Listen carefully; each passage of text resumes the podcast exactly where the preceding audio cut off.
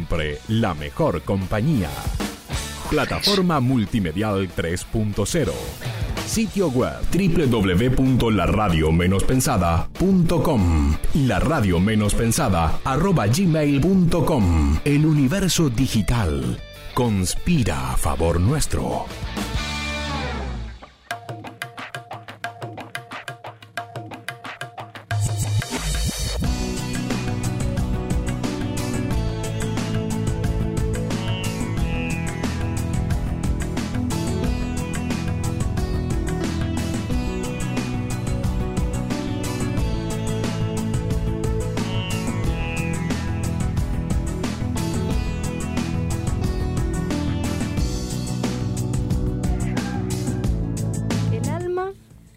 La forma de un cuerpo organizado, dice Aristóteles.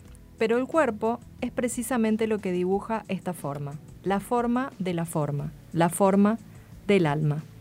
20 horas 4 minutos por donde pasa la vida aquí en la radio menos pensada. Soy Ali Moreno Verón, me acompañan Meris Betkoff. Hola, ¿qué tal? Buenas noches. Hoy a todo deporte. Hoy, hoy le ponemos el cuerpo a Hoy esto. sí que le ponemos el cuerpo. Y Norita Carrizo Serafín, hola Nori. Muy buenas noches y la garganta. Y la garganta. Claro. ¿Cómo era el cantito? En un marco de azul celestial, al rayo solar, va la juventud. Hoy vamos Y a nosotros por eso acá. Y tenemos invitada hoy, tenemos a Gabriela Trota. Hola Gaby, bienvenida. Hola, ¿cómo están chicas? Muchas Bienvenida, gracias. Gaby. Que es la que sabe. Es la que sabe. Menos la canción, sí. Menos la canción, somos dos. Pero bueno, yo les cuento que para estar conectados tenemos las redes, tenemos eh, a la radio, la encontrás en Facebook y también en Instagram como la radio menos pensada. También nos podés encontrar en Twitter como L Radio M Pensada. Tenemos el 351 2387 211 que es el WhatsApp de la radio para que mandes tus comentarios y tus consultas. Y también encontrás a Por Dónde Pasa la Vida en Facebook. También lo encontrás en YouTube para poder ver todos los programas que se han emitido hasta aquí. Y podés encontrarlo como Por Dónde Pasa la Vida OK en Instagram. ¿Empezamos, Mary, esta charla? Empezamos a, enterarnos de qué se trata lo que hace Gaby, que es coaching en deporte. Pero aparte de lo que nos va a contar Gaby, eh, también tenemos, eh, que nos va a decir Norita, cómo somos según el signo del deporte. Si somos Jotas, si Adidas, no sé. ¿Qué tipo de calzado? ¿Qué tipo de Claro, calzado? ¿Qué nos gusta más? Estileto. ¿A qué tendemos? Claro. Bien. Pero bueno, empecemos con Gaby. ¿Qué es exactamente eh, hacer coaching en deporte, Gaby? Bueno, el coaching en, en realidad es una metodología que ha tomado fuerza en este último tiempo y la metodología consiste básicamente en acompañar a, a nuestros clientes o a nuestros coaches eh, a alcanzar sus objetivos. Entonces, básicamente lo que nosotros, nosotros actuamos preguntando, ese es nuestro trabajo. El cliente viene con una duda, con un problema, con un objetivo que quiere alcanzar y a través de conversaciones eh, lo único que hacemos es preguntar. Y la idea básicamente es, que, esto me interesa que quede bien en claro, la idea básicamente del, del coach es llevarlo al cliente a un espacio de reflexión. No, es, no somos motivadores. Cuando decís cliente, ¿necesariamente tiene que ser un deportista o cualquiera que aplican?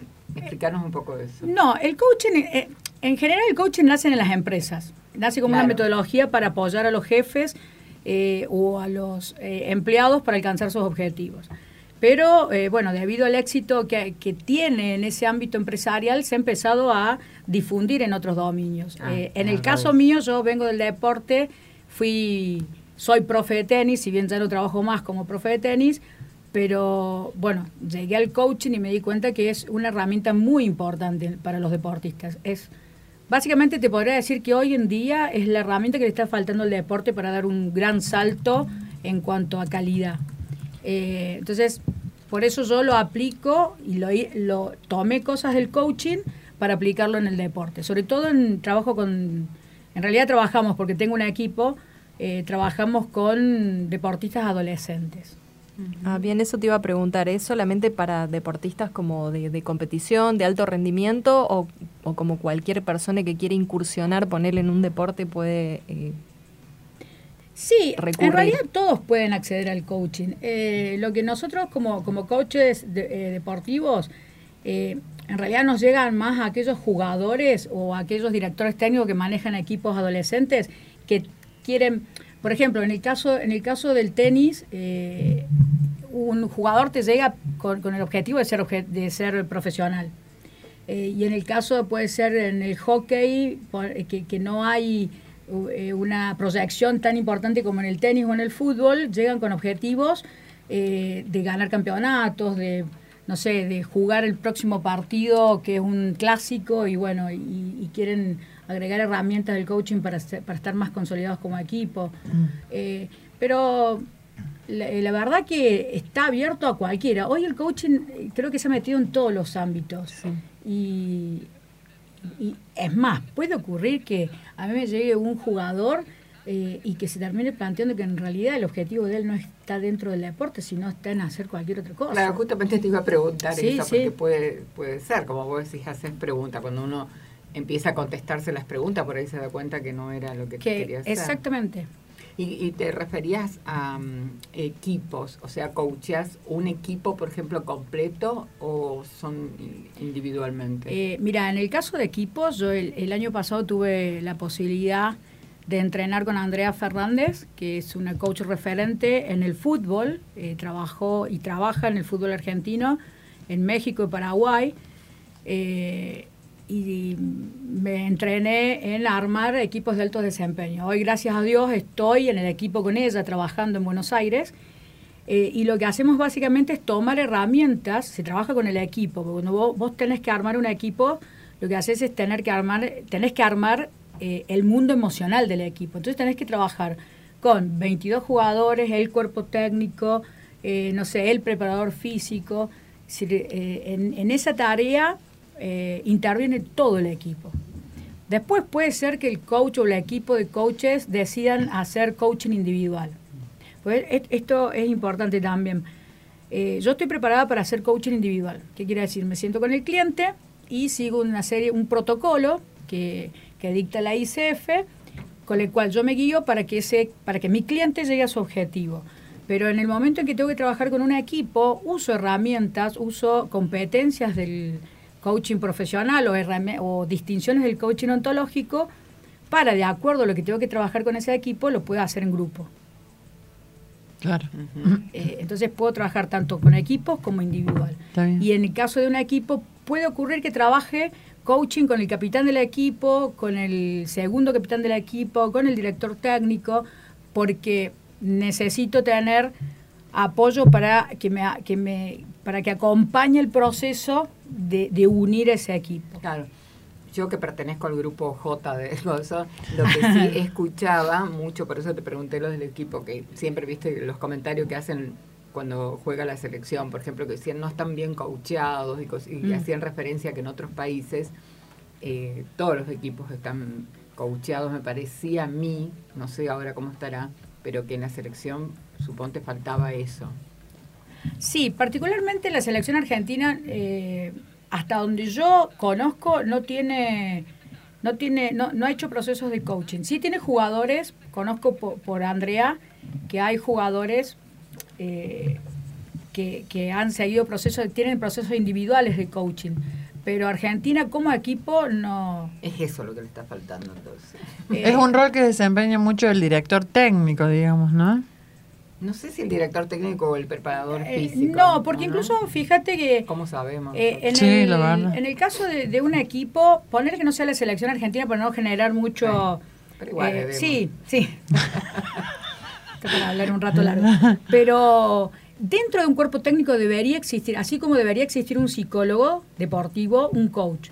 ¿Por qué? Porque lo que nos diferencia a nosotros el psicólogo es que nosotros no trabajamos en el pasado. Es decir, no vamos al pasado a buscar soluciones. Lo que nosotros hacemos con el equipo es, bueno, a ver, los sentamos a todos, ¿dónde, qué, objetivos queremos lograr?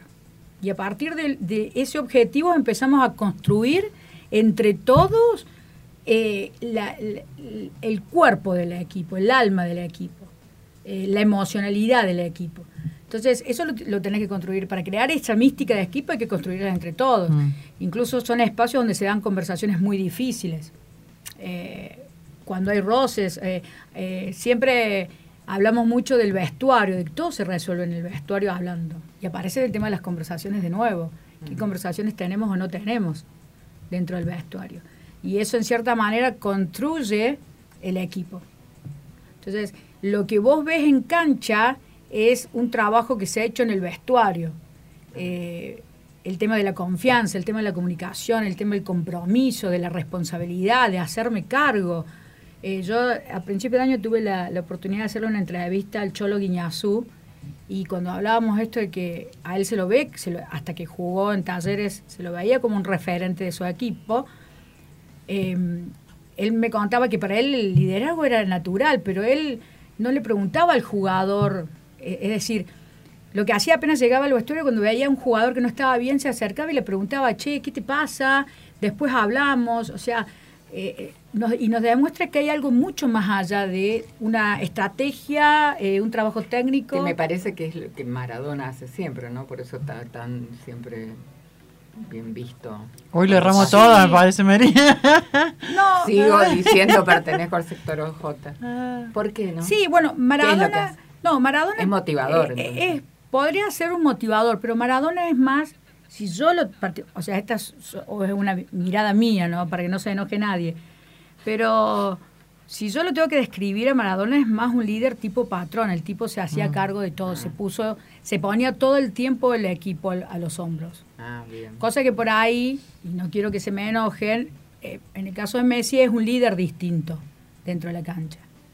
Eh, ahora hay que ver si los jugadores están dispuestos a ser esos líderes o no. Mm. Porque también tiene que ver eso. Y esa también es una conversación que hay que tener en el vestuario.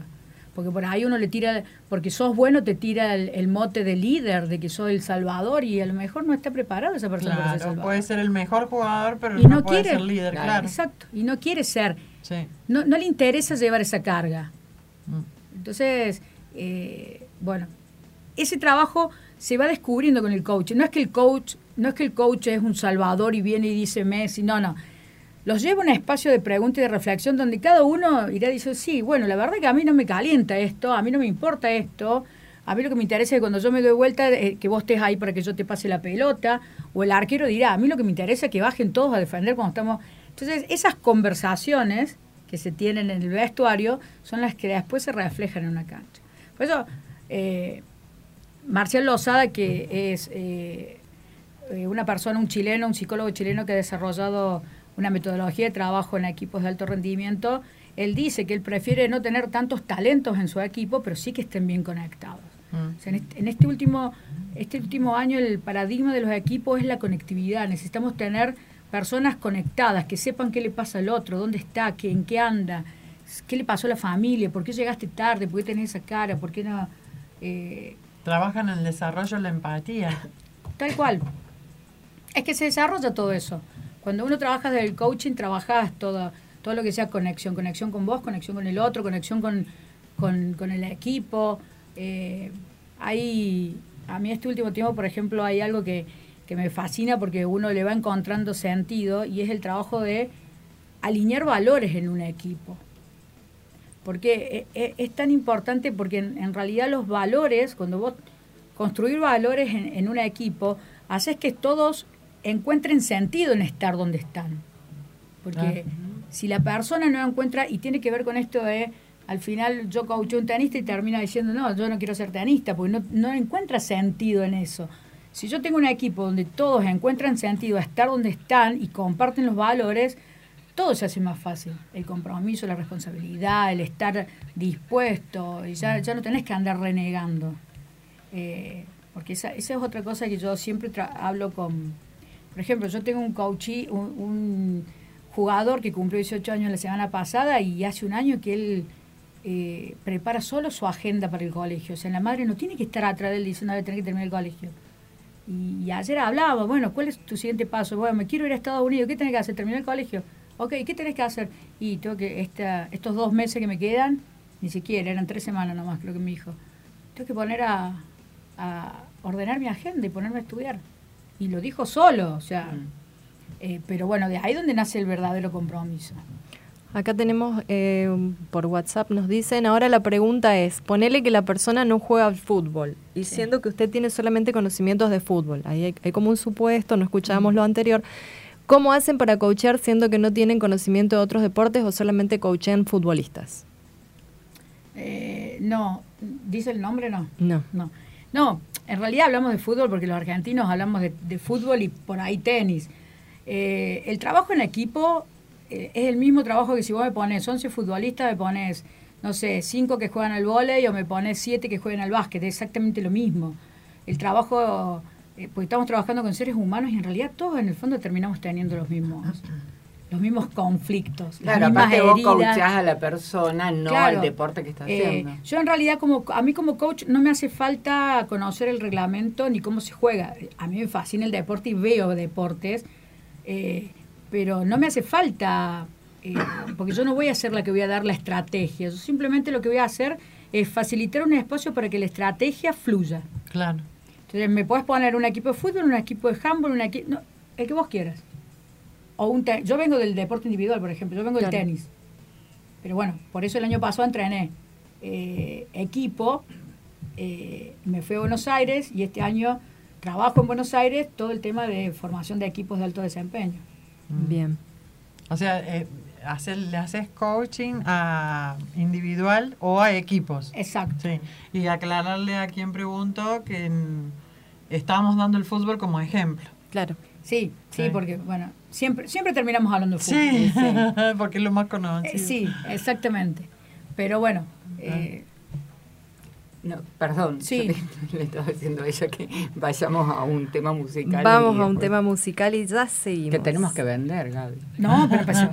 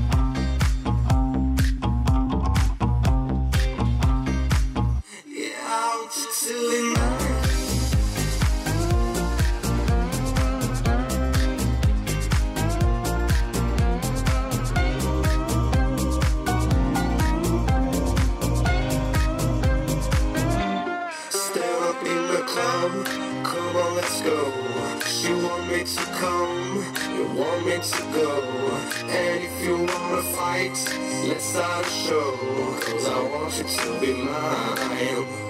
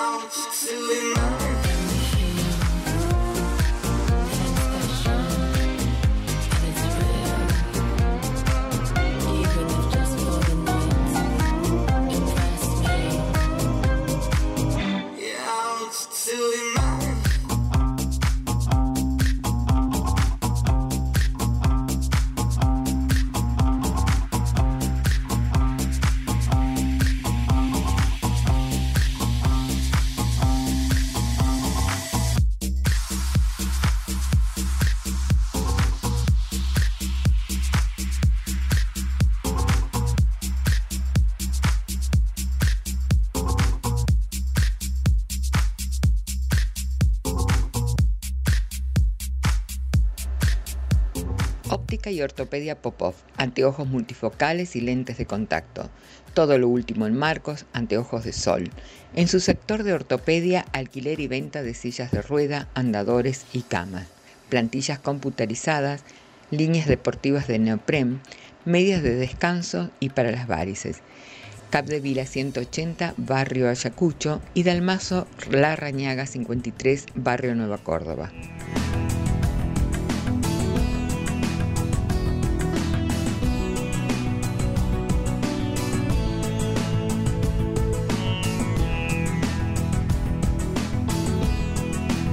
Bueno, volvemos y seguimos con este tema que está, está interesante. Mary, ¿qué le querías preguntar? Ah, yo te Recién quería estabas preguntar- comentando. Sí, nos- fuera de aire nosotros preguntamos algunas cosas y mm, quería preguntarte exactamente qué diferencia hay entre motivador y coach. Está muy buena esa pregunta, Mary, porque generalmente, sobre todo cuando aparecen artículos deportivos o nos ponen como motivadores, y en realidad los coaches no somos motivadores. Sí generamos espacio de reflexión, como decía recién, pero es muy distinto, porque motivador, a ver, yo puedo tener una charla con vos y te vas súper motivada, pero los dos días se te fue Claro. salvo eh, que, que tengas una motivación interna. Y esta es la diferencia. O sea, nosotros lo que hacemos es crear espacios donde se den cuenta de que pueden, de que tienen otras posibilidades para accionar. Cuando ellos se dan cuenta, automáticamente viene la acción y el compromiso con esa acción. Entonces yo no necesito estar atrás, como le decía recién de Tommy. Cuando Tommy dice, yo quiero irme a Estados Unidos el año que viene, eh, a- a- y se da cuenta de lo que está diciendo, eh, las acciones salen solas y se compromete el solo. O sea, el disparador tuyo sería decirle, ¿y qué necesitas hacer para eso? por Exacto, Es eh, directamente un poco el que limpia el panorama es, eh, son los objetivos y las acciones. Digamos, yo puedo eh, tener un relato muy amplio, pero si no tengo objetivo y no tengo acciones, no hay coaching. Entonces, necesito sí o sí plantear, por eso también lo poderoso que tiene este proceso es que en ese desarrollo en el cual yo voy armando mi plan para alcanzar mi objetivo, aparece todo lo que es el desarrollo de mi potencial. Digamos, yo por ejemplo, para estar hoy sentada acá hablando con ustedes tan tranquilamente, el año pasado tuve que, eh, eh, que, que superar un montón de, de juicios míos hacia mí. Tuve que pasar por, por un montón por ahí, el, bueno, el coaching ontológico dice quiebres, eh, de darme cuenta de limitaciones que yo tenía y la única manera de superar esas limitaciones es cuando me di cuenta de que el cuento que yo me estaba contando en realidad no tenía sustento. Entonces cuando uno se da cuenta de que lo que te estás contando es un cuento, aparecen las acciones limpias hacia ese objetivo que yo quiero alcanzar. Por eso es más importante abrir espacios de reflexión que en realidad ser un motivador, porque el, el espacio de reflexión genera automáticamente la motivación interna en cualquier cliente o coach que yo tenga. No me hace falta estar atrás de él. Es más, si yo hago sesiones de coaching individual, eh, nosotros, eh, el, el coaching, la sesión de coaching es un proceso de 10 sesiones, de 45 minutos, una hora. En una sesión de coaching yo trato con mi cliente un tema y puede ocurrir que en la siguiente sesión tratemos otro tema. Pero a mí la verdad como coach no me interesa si el plan de acción que, esa- que la persona esta se llevó lo cumplió. Porque entiendo que es un compromiso de la persona. Yo simplemente estoy para escuchar ese nuevo tema y para partir de ahí con preguntas que se lleve un nuevo plan de acción. Entonces, eh, un poco lo que el, el coaching hace, que es maravilloso, es ponerlo al- a, la persona. En un espacio donde está él, su objetivo, sus acciones y quién está haciendo hoy y cuál es el potencial que puede desarrollar para alcanzar ese objetivo. A veces tenemos que cambiar de acción, esto de que, bueno, si hacemos lo mismo vamos a, a llegar al mismo resultado, a veces tengo que cambiar la acción, a veces tengo que ir más profundo, a veces tengo que buscar transformarme, porque el objetivo, ahora por ejemplo se habla mucho de estos objetivos o resultados extraordinarios, y cuando el resultado realmente es extraordinario, eh, aparece siempre una, una, una vocecita adentro que empieza a decirme, no sé si no es para vos esto, el famoso ego que te dice, no estás hecho para esto, no es para vos. Empieza ¿Dónde a boicotear. Claro, y empieza a boicotearte. Si no estás bien parado y dejas que gane Tim Galloway dice el yo uno, y bueno, O sea, la persona eh, que va a ustedes va con un quiero. y ustedes le explican el cómo obtenerlo. Eh, no, ni siquiera, lo a- encuentra solo. Claro, pero en base a las, a las, A a las preguntas. preguntas, la guía, digamos, de Sí. ustedes. Son preguntas. Acá continuando con lo de recién, eh, es Alexis el nombre. Ah, Alexis. ¿cómo estás? Eh, dice que es taekwondista, o sea que hace taekwondo Ah. y, y si hay que tener conocimiento de dichos deportes para saber cómo coachear o aconsejar o saber qué decir. Eh, no, Alexis, porque básicamente lo que nosotros hacemos es preguntar. O sea, el coach no aconseja, el coach no enseña y el coach no da indicaciones. Eh, porque suponemos eh, que la persona es quien más se conoce y sabe qué tiene que hacer para alcanzar lo que tiene que alcanzar. Entonces, él puede ser, puede ir a la escuela de coaching profesional donde yo me recibí educativa, puede recertificarse como coach en cinco meses y puede coachar a otros que hagan taekwondo, puede coachar a un nadador, a un tenista, a un equipo de fútbol, porque él no necesita, o no sé, por ahí dar taller de liderazgo en una organización. Eh, no hace falta que él tenga conocimiento de... Otra salida laboral, Alexis. Claro. Está Claro. proponiendo. Mm. Pero, pero básicamente es así, no... Digamos, vos no trabajás con la parte técnica del No. deporte, de cómo No. tenés que hacer no. algo, ni de Esa cómo podés hacer mejor que- una, una postura o nada de eso. Lo técnico queda afuera. Vos Sí. trabajás con la parte de adentro eh, de la persona, digamos, Exacto. su motivación y organización. Exacto. Ahora- Nosotros, Ah, perdón, Mary, después- no, después te eh, porque está muy bueno lo que estás diciendo. Eh, en el mundo del deporte nos confunden con motivadores, pero también con directores técnicos. Y no somos directores técnicos, no somos entrenadores. Claro. Porque se toma la palabra coach del inglés. Y en realidad, coach tiene otro origen, que es el que acompañaba en los carros al, al pasajero. O sea, viene por ese lado, por acompañante, no por entrenadores. Entonces yo trabajo con un jugador en cuanto a sus objetivos, qué quiere lograr, qué sueño quiere lograr y cómo va a hacer para lograrlo. Y en base de eso, lo que se va trabajando, por eso dice, por eso decimos que es tan mágico y se convierte en un estilo de vida, es esto que empezamos a encontrar dones y talentos que no los teníamos en cuenta o que no nos animábamos a hacernos cargo. Eh, por ejemplo, no sé, yo tengo jugadores que por ahí le digo, ¿vos te das cuenta lo valiente que sos? Y no lo registran.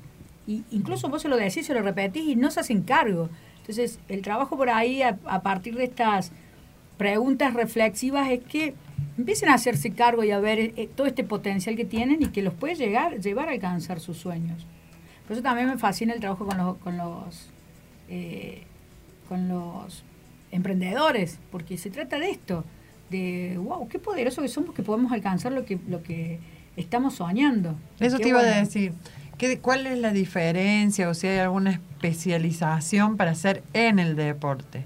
Porque están, el, esto se aplica también a los empresarios, como vos decías, los emprendedores. Eh, mira, a mí básicamente lo que me hizo, lo, lo- lo que me dio la, la base para ser coach en deportiva es haber vivido todo el, todo el- toda la vida dentro del deporte. Digamos, el tenis lo que tiene de duro es que a diferencia de otros deportes, y bueno, en el caso de vos recién me estabas nombrando que seas deportes individuales, Atlet- en atletismo. en atletismo hice, hice. hiciste. Eh, lo que tiene de duro es que uno es único responsable de los triunfos y las derrotas. Entonces es como que se exacerba la emocionalidad en estos tipos de deportistas. Entonces, a- durante toda mi vida como profesora siempre me he preguntado por qué, y mira que he estado en muchos entrenamientos de jugadores potencialmente buenos. Es decir, había jugadores que tenían un pronóstico de estar entre las 50 mejores jugadoras del mundo. ¿Y qué les pasa a estos jugadores que cuando llega el momento de salir a jugar por los porotos se echan atrás?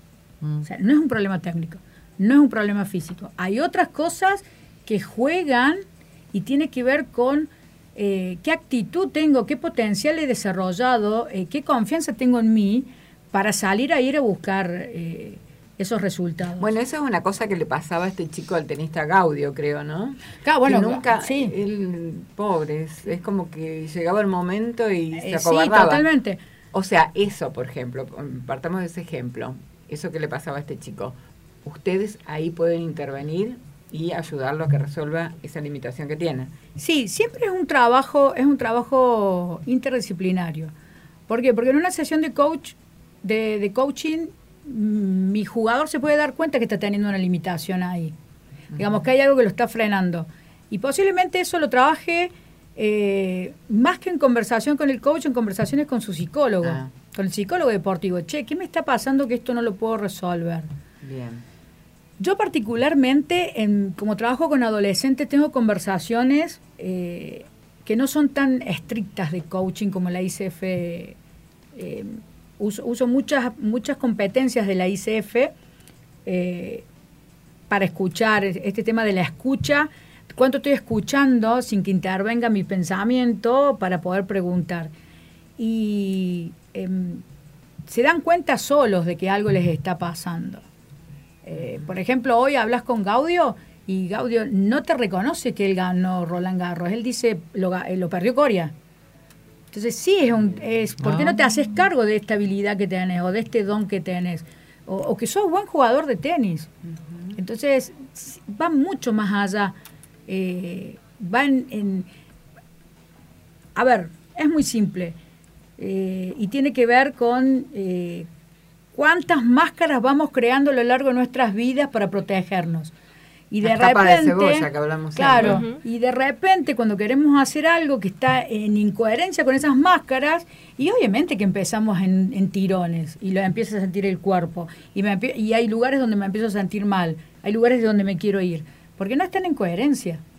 Eh, entonces, bueno, si yo empiezo a trabajar esas máscaras y me empiezo a, a- a quitar máscaras, y bueno, probablemente Gaby hubiera sido mucho más feliz. eh, no hubiera ganado Roland Garros, pero hubiera jugado más feliz a lo mejor. Claro. Hubiera disfrutado más. Y yo a Gaby lo entiendo porque yo, de, yo dejé de jugar al tenis porque yo salía llorando de, de un partido de tenis. Ganaba el partido y lo mismo salía eh, con, con la misma angustia. Y Que si hubieras perdido. claro, claro, ¿Y entonces... eso qué es eh, exactamente? Porque yo lo que eh, Mirá. veo en los tenistas en particular que admiro, esa templanza que tienen, ¿no? Porque para estar jugando tantas horas y mantener más o menos un equilibrio emocional. Sí, eh, hay, hay tenistas que están trabajados. eh, yo creo que por eso marcan la diferencia Djokovic, eh, Federer y, y Nadal. Pero básicamente a mí me encanta el libro eh, Timothy Galway, que eh, eh, se, lo, se lo menciona como uno de los padres del coaching. Eh, escribió un libro, él era tenista, de mi juego interior. Ahí te describe la psicología del tenista. Y dice algo que a mí me fascina, porque terminas entendiendo por qué los chicos aman tanto un deporte y lo sufren tanto. Porque en realidad el fin de los que competimos es buscar aceptación, amor y, y reconocimiento. O sea, nuestro único objetivo cuando competimos es ganar para ser reconocidos, amados y eh, aceptados. Entonces, desde ese punto de vista, por eso vale tanto el triunfo. Por eso la presión. Claro. Y en un tenista se siente más porque es único. eh, Por ahí en un futbolista está vivido en once, el, el- la Claro, responsabilidad de ganar, está repartido un poco. Pero eh, básicamente, es más, yo trabajo mucho, a mí me encanta, tengo, tengo dos principios para trabajar con, con mis con mis clientes. Y es, primero, entender que todo entrenamiento es un proceso de aprendizaje. Todo lo que a mí no me sale en un partido, necesito aprenderlo y entrenarlo. Y el segundo es entender que em, el error es el que me marca esta posibilidad de evolucionar. Porque acá aparece cómo me paro yo frente al error, qué me pasa a mí cuando estoy errando. Por eso también aparece el miedo cuando le estoy pegando la pelota, cuando tengo que patear un córner, cuando tengo que rematar en el vóley o lanzar una jabalina. Es decir, ¿qué me pasa? ¿Qué pensamientos tengo cuando, cuando, cuando, le, voy a, cuando le erro a la pelota? Porque si yo le pego con miedo a la pelota, y es muy probable que le termine errando. Entonces, es como que siempre hay algo más profundo que la técnica. Mm. Aceptar que me puedo equivocar para ¿Qué corregirlo. me- claro, ¿qué me pasa con aceptar que no soy perfecto? Y en esto, bueno, una de las cosas que, que está muy buena dentro del coaching es esto de poder resignificar, eh, resignificar y reinterpretar palabras. O sea, ¿qué es perfecto? Porque hoy, por ejemplo, eh, un jugador adolescente se siente frustrado cuando erra dos pelotas seguidas. No, porque las debería haber metido, porque tienen una idea de perfección que, lo, que, que hace esto, que lo único valorado sea ganar.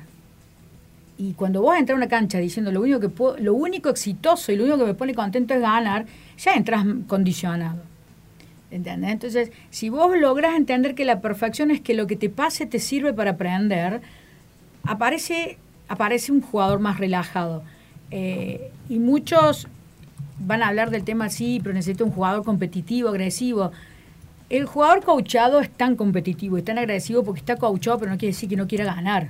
Mm. Quiere decir que su proceso de entrenamiento tiene otras ideas, con lo cual hace absorber mucho más un proceso de entrenamiento, crear otros vínculos con sus entrenadores, crear otros vínculos con sus, con sus jugadores o compañeros, que lo hacen que de a poco va llegando al resultado que quiere llegar. Y esto, a medida que vos estás hablando, yo le voy cambiando las palabras. Vos Sí. decís jugador y yo digo emprendedores, ¿no? Sí. Porque es exactamente lo mismo, de la Sí. forma en que, que vas a coachar un emprendedor. Sí, sí. Eh, mira, eh, estoy, estoy buscando, quería saber el nombre para... Eh, el tema de los emprendedores pasa por lo siguiente, América. A mí me fascina y tiene que ver con esto, con... Y esto yo, yo lo aprendí, el, el- podría decirse el mes pasado. ¿Qué nos pasa cuando nos paramos frente a la incertidumbre? Mm. Y el, el mes pasado, escuchando unas charlas, hablaban de la incertidumbre como aquel espacio que nos permite crear. ¿Y por qué nos cuesta tanto aceptar y nos da tanto miedo la incertidumbre cuando es un espacio de creación?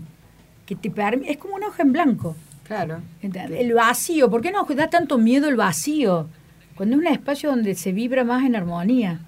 ¿Me entendés? Entonces, eh, el trabajo nuestro con los emprendedores, emprendedores pasa también por eh, procesos individuales, pero también por estas charlas donde podemos hablar de que en muy poco tiempo lo más normal va a ser la incertidumbre. O sea, todo lo que conocemos ahora como espacio de trabajo va a ser totalmente distinto. Ya está haciendo. Eh, ya está haciendo. Yo hablo mucho, tengo la posibilidad de que con el equipo de Buenos Aires tenemos coaches que son de España y, y ellos ya están viviendo otra realidad. O sea, eh, empleos como los gamers, los probadores de juegos, que vos acá decís, ¿cómo puede ser que un gamer gane plata? Sí, son las profesiones que se vienen. Eh, o esto de trabajar equipos que uno vive en Noruega, el otro vive en, en España. Está- a mí, por ejemplo, este año me tocó trabajar. Interesante eso. Sí. Muy. Me, me tocó trabajar con una chica de Colombia, con un diseñador de Paraguay, yo acá en Córdoba y la otra persona en Buenos Aires. Y armamos una página Entre los cuatro, entre digamos, los cuatro. un Y no nos. Bueno, con la de Buenos Aires me conozco porque es compañera de trabajo.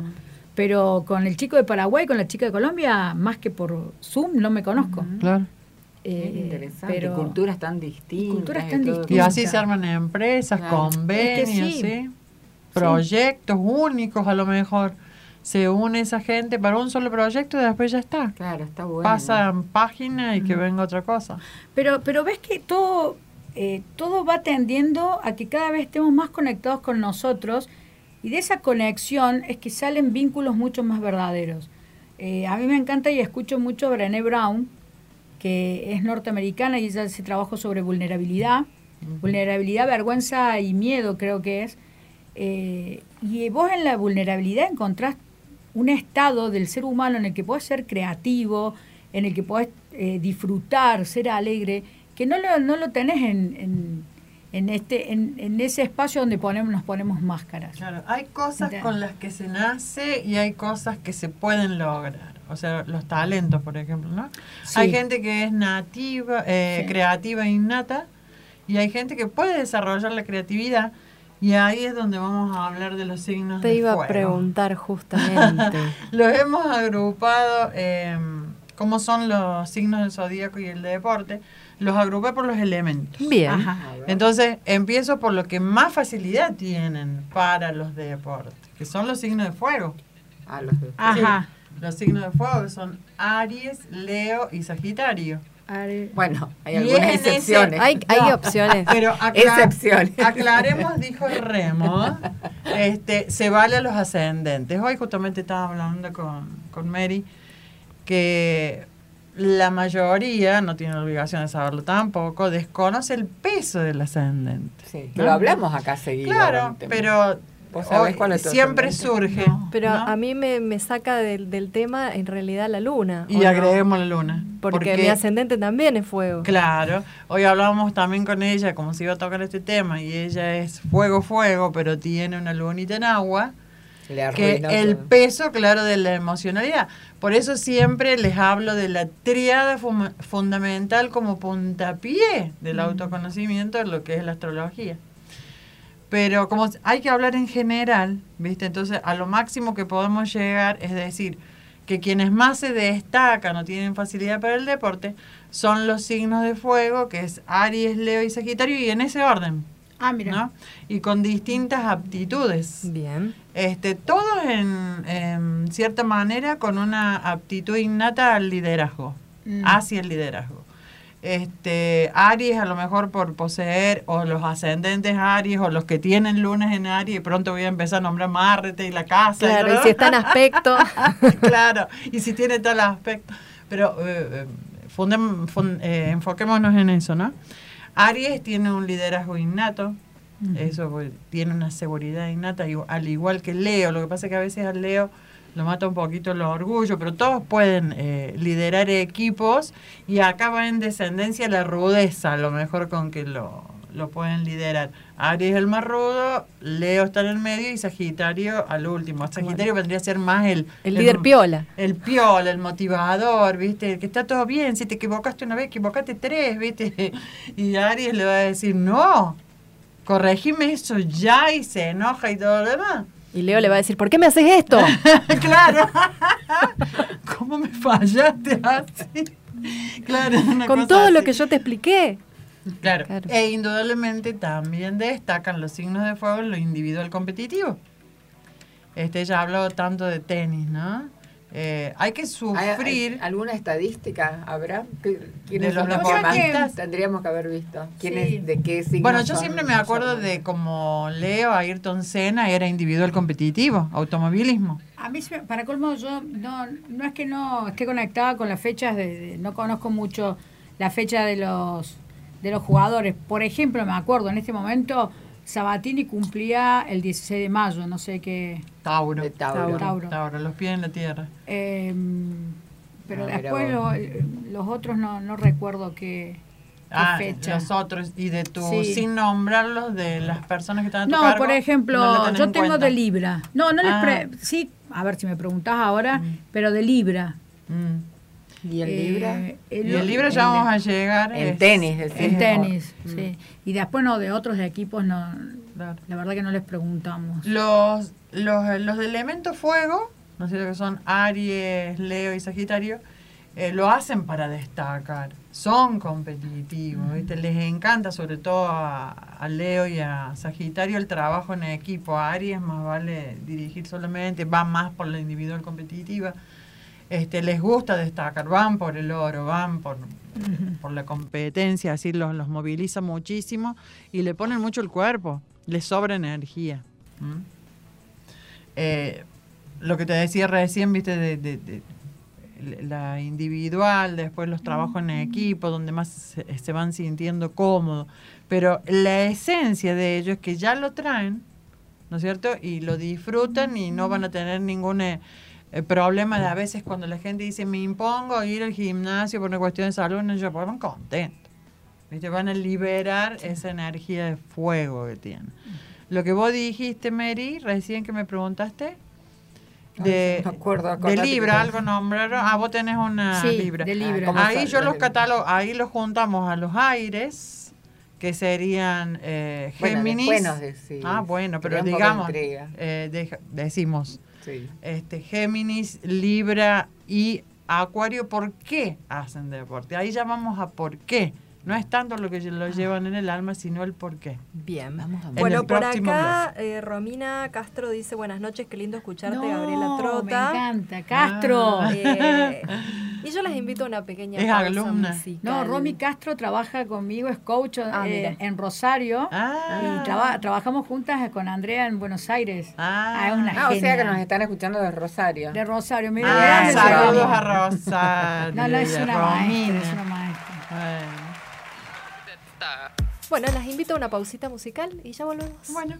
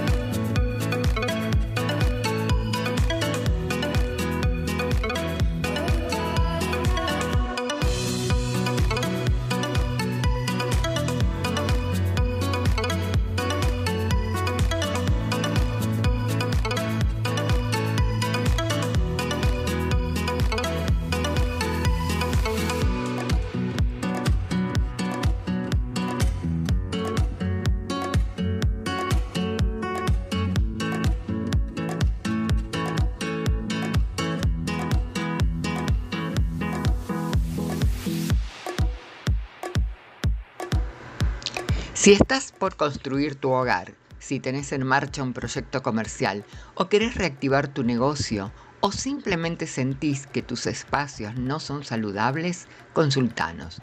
Chi Consultoría, la importancia de aplicar Feng Shui. Encontrarnos en los teléfonos 351-34999991 o al 351-3846-390.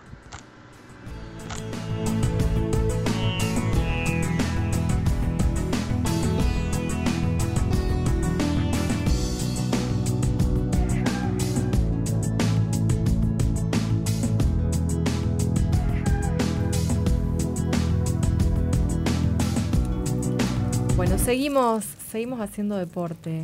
Bueno, haciendo es una forma de decir.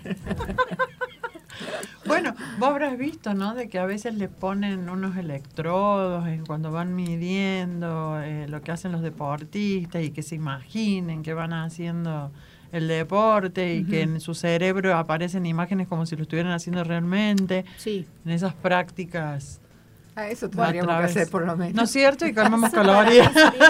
Pero con eso no quemamos, sí, es nada más que para trabajar Bueno, la por lo menos el cerebro cree que quemar Claro. Claro, hay que ver, hay Sí, que ver. en, en ese caso trabaja- sería difícil coacharnos a nosotros, te digo. No, no, No, pero no, te- lo- no se preocupen que hay cosas. Claro, lo estudiaron desde la importancia de segregar las sustancias tan eh, Claro. beneficiosas para el organismo Claro. Que son las que se generan a través de una práctica deportiva, aunque sea caminar, ¿no? Sí, sí. Bueno, la, visualización es parte importante de- del entrenamiento mental de un deportista. Digamos, es como em, la visualización, la visualización lo conecta con ese momento. Digo, si yo eh, llevo a mi deportista que logre visualizar cómo quiere que sea determinada jugada o determinado partido, en el caso del tenis, es muy probable que él termine logrando eso que estuvo visualizando. Es como que lo conecta directamente con lo que él quiere lograr. Eh, Ah, vos lo inducís a eso. Sí, es simplemente visualizar. En la meditación guiada, por ejemplo, también uno logra que el jugador se visualice y conecte. Porque también un poco se trata de eso, de no estar tan parado en la mente. Digamos, eh, visualizar te permite conectar con tu lado creativo, con tu cuerpo, sin que necesariamente pase por la mente. Eh, Timothy Galway, él, él habla siempre del yo 1 y del yo 2. El yo 1 es el que te boicotea y el yo 2 en realidad es el cuerpo. Y cuando vos dejas que el cuerpo haga lo que sabe hacer, fluye. Entonces aparece la creatividad, aparece el no riesgo, no, no, la- las, eh, esas pelotas, esas jugadas que por ahí vemos, que voy a decir, ¿cómo puede ser que pase la pelota por ahí? Tipo, fluye. Eh, el otro día yo estaba viendo videos de Magic Jordan. ¿Puede ser? Magic, sí. o Magic Johnson. Johnson. Magic creo. Johnson, se me cruzaron los apellidos. Sí. Magic Ma- el Johnson. ver- ¿De qué? El basquetbolista. Del básquet. Michael. Jordan. Michael Jordan No, es uno. Ahí está Magic a. Johnson. Ah, Magic, sí. Jo- Magic Johnson eh. Magic Johnson fue anterior a Jordan. Ah, o sea, fue Jordan. como el primero de estos que aparecieron y vos lo veías jugar y el tipo está segundos adelantado. O sea, es. Pero porque Ya vieron fluye. todo, claro. Sí, él ya vio por dónde viene la pelota, por dónde vienen los Se lo sí. Es, es muy espectacular verlo. Eh, estamos hablando de hace 20 años atrás, más o menos, ¿no? Mm. Sí, No, por ahí. bueno, sí, por sí. ahí, ponele. Sí. Gaby, vos dijiste algo Y le preguntaste importantísimo. a, a la OJ, le preguntó. Entre todas las cosas que dijiste importantes, Sí. esta me quedé prendida Sí. con el tema de el observador. Mm. Cuando la persona dice eh, lo que vos mencionaste al principio, que se critica, no lo tendría que haber hecho porque busca el perfeccionamiento, eh, en, en la disciplina que vos haces, ¿utilizan esto de verse en tercera posición para despegarse del ego sin juzgarse? Es decir, nosotros en programación, la persona está, eh, te cuenta un problema que tuvo con otra, vamos a decir, en este caso sería el deportista con su juego Sí. o con su contrincante y todo lo demás. Entonces, te lo va narrando, narrando, narrando y vos le haces acordar ese momento y después le decís, parate en otro lado, a ver, míralo como el observador, a ver qué rescatas de esa situación y él solo te dice qué sí, pasó. Sí, es, es muy- lo que pasa es que nosotros por ahí lo hacemos desde una pregunta. Claro. Con una ¿Qué pregunta, por ejemplo? podés- En ese caso, por ejemplo, te eh, dice... eh, por ejemplo, hacemos, eh, podés hacer un juego de roleplay. Si yo fuese el jugador y te traigo esta, este, el mismo planteamiento, ¿qué consejo le darías vos? Entonces, cuando vos lo sacas de su posición de ser el que tiene el problema y lo pones en otro espacio, él ve Ah, otras posibilidades sí. que no está Claro. viendo. Por Sí. eso yo decía recién, qué importante esto de poder ver la jugada sin observar. Mm. Es decir, no estar en el plano de la jugada, sino estar sobre el plano de la jugada. Porque ¿qué pasa normalmente? Esto me, me- hace acordar mucho a cuando yo jugaba. Cuando el otro te gana un punto, automáticamente empezás a decir, pero qué suerte que tuvo, le pegó con el marco. O sea, al hecho de que el hecho este ganó un punto, todo lo otro es un relato que te estás haciendo vos, justificándote y encontrando excusas en, en un montón de cosas. Y eso es lo que no te permite seguir la jugada. ¿Por qué? Porque te vas enojando. Sí. Entonces, me enojo, me enojo. Y cuando, cuando vos no lográs frenar el enojo, ya está, cuando te diste cuenta terminaste el partido. Mm. Entonces, Por eso también se habla tanto de gestión en esto de inteligencia emocional, de la gestión de las emociones. Lo que pasa es que, y esto es también, y lo- a mí me encanta también hablarlo mucho con emprendedores. Las emociones siempre están como en la superficie, porque van y vienen. Yo me enojo, me- o sea, voy feliz, me, me tocan bocina, me enojo, pero al rato se me pasa, después traigo de nuevo el pensamiento, me vuelvo... Es como que van pasando. Ahora, hay una forma que yo tengo de ver el mundo que es más profunda y que por ahí cambiar esa mirada que yo tengo sobre el, o cómo interpreto el mundo que tiene que ver con estas creencias limitantes y son transformaciones mucho más profundas, pero obviamente son procesos que llevan mucho más tiempo. Y también la decisión de la persona y del cliente de querer hacerlo. Claro, Implica- cualquiera a lo mejor sí puede lograr un excelente entrenamiento físico Sí, y no llegar. sí. Justamente porque esa parte interna, como decía vos, o, o ese eh, desmanejo de emociones se lo impiden. Sí. Y hablando de emociones, antes que me mate, José Luis Sánchez. Ahí anda renegando que no puede ver en vivo, no sé. el musicalizador, el creativo, el que nos filma, el que nos arregla. José.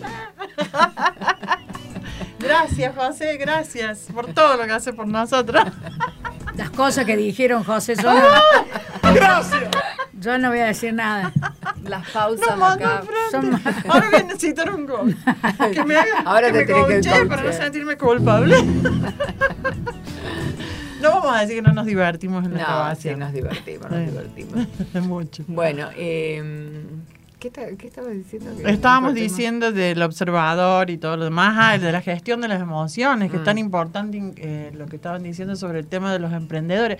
Yo creo que lo que se viene incluso, Mm. en, vamos a llamarle logros en el trabajo, porque éxito, viste, ya está tan trillado y no existe el éxito total, son los logros. Eh, viene desde el manejo de la, de, la, de la inteligencia aplicada a las emociones, sí. al manejo de emociones. Yo ¿no? hay, tres, hay tres puntos que a mí me fascinan dentro de los que son los emprendedores. Y hablo de emprendedores, yo creo que todos en alguna forma somos emprendedores. A- Acá hablamos, bueno, de los que arman negocios y todo eso. Pero me parece que todos, cada uno en nuestras vidas emprendemos todo el tiempo. Eh, a mí hay tres ejes que a mí me fascinan de los emprendedores y uno es qué relación tienen con el propósito. Propósito como eh, aquello que vinimos a hacer a este mundo. O sea, bien desde el alma Claro, con la misión. Con la con la misión la- misión. Ujú. Sí, eh, tiene que ver con el poder personal Mm. y tiene que ver con el desarrollo del potencial. Es decir, ¿qué nivel de conciencia tengo para encontrar aquello que necesito para cumplir con mi propósito? Y, entonces, cuando vos empezás a darte cuenta que todos tus sueños, que todos tus objetivos en realidad son manifestaciones de tu propósito y te conectas, automáticamente aparece el camino. Y entonces empezás a ver, y tiene que ver con esto de ver sin juzgar, empezás a ver que la persona que aparece es la que necesitas para seguir creciendo, que la oportunidad que te dan es la que necesitas para seguir avanzando. eh, y parece loco, pero por eso decimos que es tan mágico, porque empezamos a ver distinto. Y el poder personal tiene que ver con esto, cuánto entreno mi mundo emocional, cuánto me conozco, en qué emociones son las que me disparan determinadas, o qué hechos me disparan determinadas emociones, qué emociones necesito para enfrentar determinadas situaciones, eh, pero también tener bien en claro qué observador soy de lo que pasa. Digamos, a ver, si yo soy emprendedor y tengo una mirada y miro el mundo como una amenaza, y es muy difícil que yo logre todo aquello que quiero lograr. Claro. Ahora, si yo, y esto me lo enseñaron mis perros, yo tengo cuatro perros y para mí es sagrado todos los días salir a caminar con ellos. Si yo miro el mundo como un espacio de oportunidades y que el mundo no está en contra mío, el- el- ha- hablando de todo, o sea, de la Sí, naturaleza sí. y de la gente. Justamente No en tengo estos por qué momentos. claro, no tengo que- por qué sentarme al lado de alguien y creer de antemano que me va a robar, o sea, no todo, no todo, yo por por ejemplo, a mí en mi casa siempre me dicen, tener cuidado, no, no tengo que tener cuidado, yo voy atenta, pero no estoy pensando que me puede pasar algo malo, pues yo entiendo que el mundo no está hecho para que me hagan mal. Exactamente. Eso lo aprendí a mis perros, si ustedes se ponen a observar un perro cuando duerme, duerme tranquilo, y, y- y yo los Sí, veo en en- estado de alerta. Claro, pero por ejemplo, en la ciudad universitaria, mi perro que se llama Homero se acerca a todo el mundo. Y se acerca, eh, y él se da cuenta cuando no está el horno para bollos, porque el perro o el dueño no son, no, no están, amables. claro, en una, en una energía muy calmada, se para dos pasos antes, los mira y se va. Mm. Pero el tipo no se acerca creyendo que esa persona lo- le va a hacer algo. En cambio, vos ves a una persona que se acerca al Homero y enseguida se pone tensa, o va- lleva un palo, o lo... No. O sea, el estado del ser humano debería ser la prudencia, pero no el miedo. No sé si la prudencia, el- la atención. La La atención, la- el, el estado de Eh, alerta. Esto, esto que, que trabajás mucho en el mindfulness, la atención plena. Mm. Estar presente, estar aquí ahora. Yo ahora estoy con ahora. ustedes disfrutando esta charla. Y a lo mejor voy caminando a la parada del colectivo disfrutando mi paseo y estoy atenta a todo lo que pasa porque me fascina ver los autos a esta hora, me encanta disfrutar el, la tardecita esta, en la primavera, pero no estoy pensando que salgo de acá y me va a agarrar un me va a agarrar una moto, me va a chorear el celular, me va a robar el celular. No. Y ya que hablaste de disfrute, vamos a hablar de los signos de tierra. Ay, a ver. Ay, ahí entro yo. Ahí so- vos- Tauro. ¿Virgo? Virgo, Ah, Virgo. Capricornio. ¿Vos sos Virgo? Yo soy Virgo. Claro, lo- los signos del disfrute. ¿Por qué? Porque tienen que ver con el cuerpo. Entonces, bueno, ahí entran, claro, ahí entran a tallar Tauro, Virgo y Capricornio, que son lo- los signos de tierra. Entonces, eh, no van a ser a lo mejor o no se van a sentir muy cómodos en los deportes de mucho esfuerzo. Pueden ponerle toda la pila y la pasión. Un Tauro le puede poner toda la pila y la pasión a un individual competitivo, pero le decimos, a decir basta, no. No, porque me estoy exigiendo, me lleva mucho, entonces, claro, este paro ¿Por acá. qué sentís? No, me- porque me acuerdo de mi hermana. Mi hermana es profesora de, de danza española. Fíjate Y vos, Gabriela. Sabatini, ya que la citaste. ¿Vos te crees que ella no daba más? Sí daba para otros campeonatos más y todo lo demás, pero a lo mejor pensó, no, va a ser un sobreesfuerzo la taurina. Eh, lo hice hasta que lo disfruté. sí. Y Y de acá hecho en más, hizo así, sí. claro, de acá en más me dedicaré a otra cosa, creo que se dedicó a los negocios, Sí. bien Tauro. Y Este, mucho no le erró porque Claro. le va muy bien. Claro, entonces dijo, hasta el punto ¿no? Eh, de, de corte que puede llegar a tener un Tauro, por ejemplo, es el disfrute. De un Virgo que se ha afectado su físico. Y de un Capricornio que le salga muy caro. No, ¡Ay, sí! La cuota del club. claro, no, pobre. No, pobre. en la medida que ocupe, eh, que lo agarre con tanta pasión que le lleve mucho de su tiempo.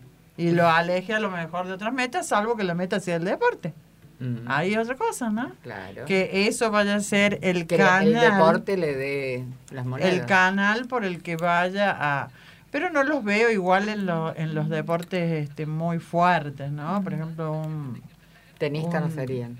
Sí, hasta cierta edad, más bien más temprana de lo que se retiran otros, ¿viste? Estaba, estaba buscando justo a David, David Albandian. Él es del 1 de enero. Ah, Capricornio. Porque, por ejemplo, Ah, ahí lo tenés. es otro ejemplo de esto de que eh, si a mí me garantiza un entrenador que yo voy a ser número uno, número uno del mundo, voy y me entreno como me dicen, si no, disfruto. Ah, Y, y él jugó hasta donde quiso, Sí. disfrutó y por, por, por el tenis no dejaba de lado las cosas que le gustaban. Claro, y fíjate, eh, ya que lo nombraste, los Capricornios en su estructura.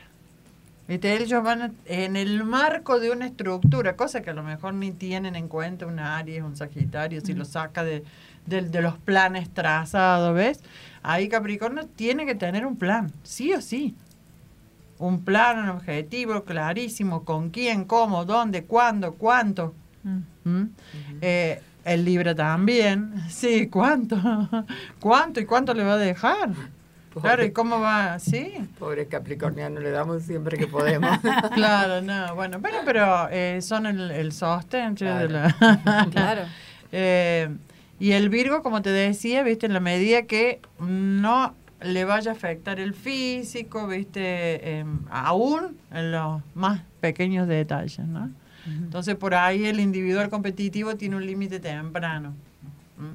A lo mejor, o poder elegir un, un Virgo un deporte más suave, que no sea tan, tan exigente, ¿no? Como, no sé cuál podría ser eh, algo más suave. el- o, o jugar en equipo, porque como Sí, no tiene jugar en equipo. equipo. jugar en equipo, porque el virginiano, por ejemplo, no, no le gusta asumir mucho el papel de líder. Eh, No, no. no, no le gusta. El capricorniano, el mando, pero no es lo mismo que liderazgo.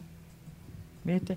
Y el taurino, eh, también el mando, no es lo mismo que el liderazgo, pero de una postura más tranqui, ¿viste? Que no se complique la vida y todo lo demás. Esos serían más o menos los perfiles de los tierras en cuanto al deporte. De ahí más un abanico de posibilidades para que hagan, pero ya dijimos que por lo menos los fuertes no. No sé cómo estamos de los bloques, señora, porque quedan dos grupos nada más. Y Bueno, yo lo que pueda va- decir. Vamos a una musiquita. Ahí está. Vamos. Vendemos. Hay que vender. Después los criticó los Capricornios, ¿no?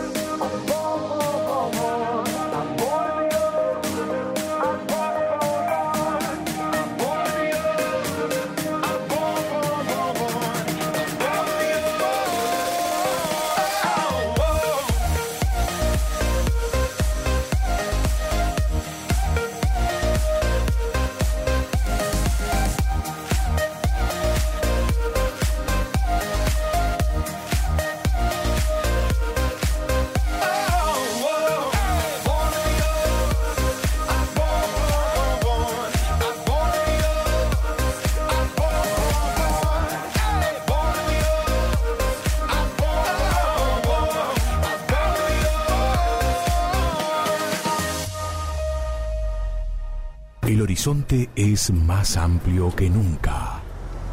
Calentamos tus ideas, refrescando tu mente en la radio menos pensada. Frecuencia online. Desde Córdoba, República Argentina.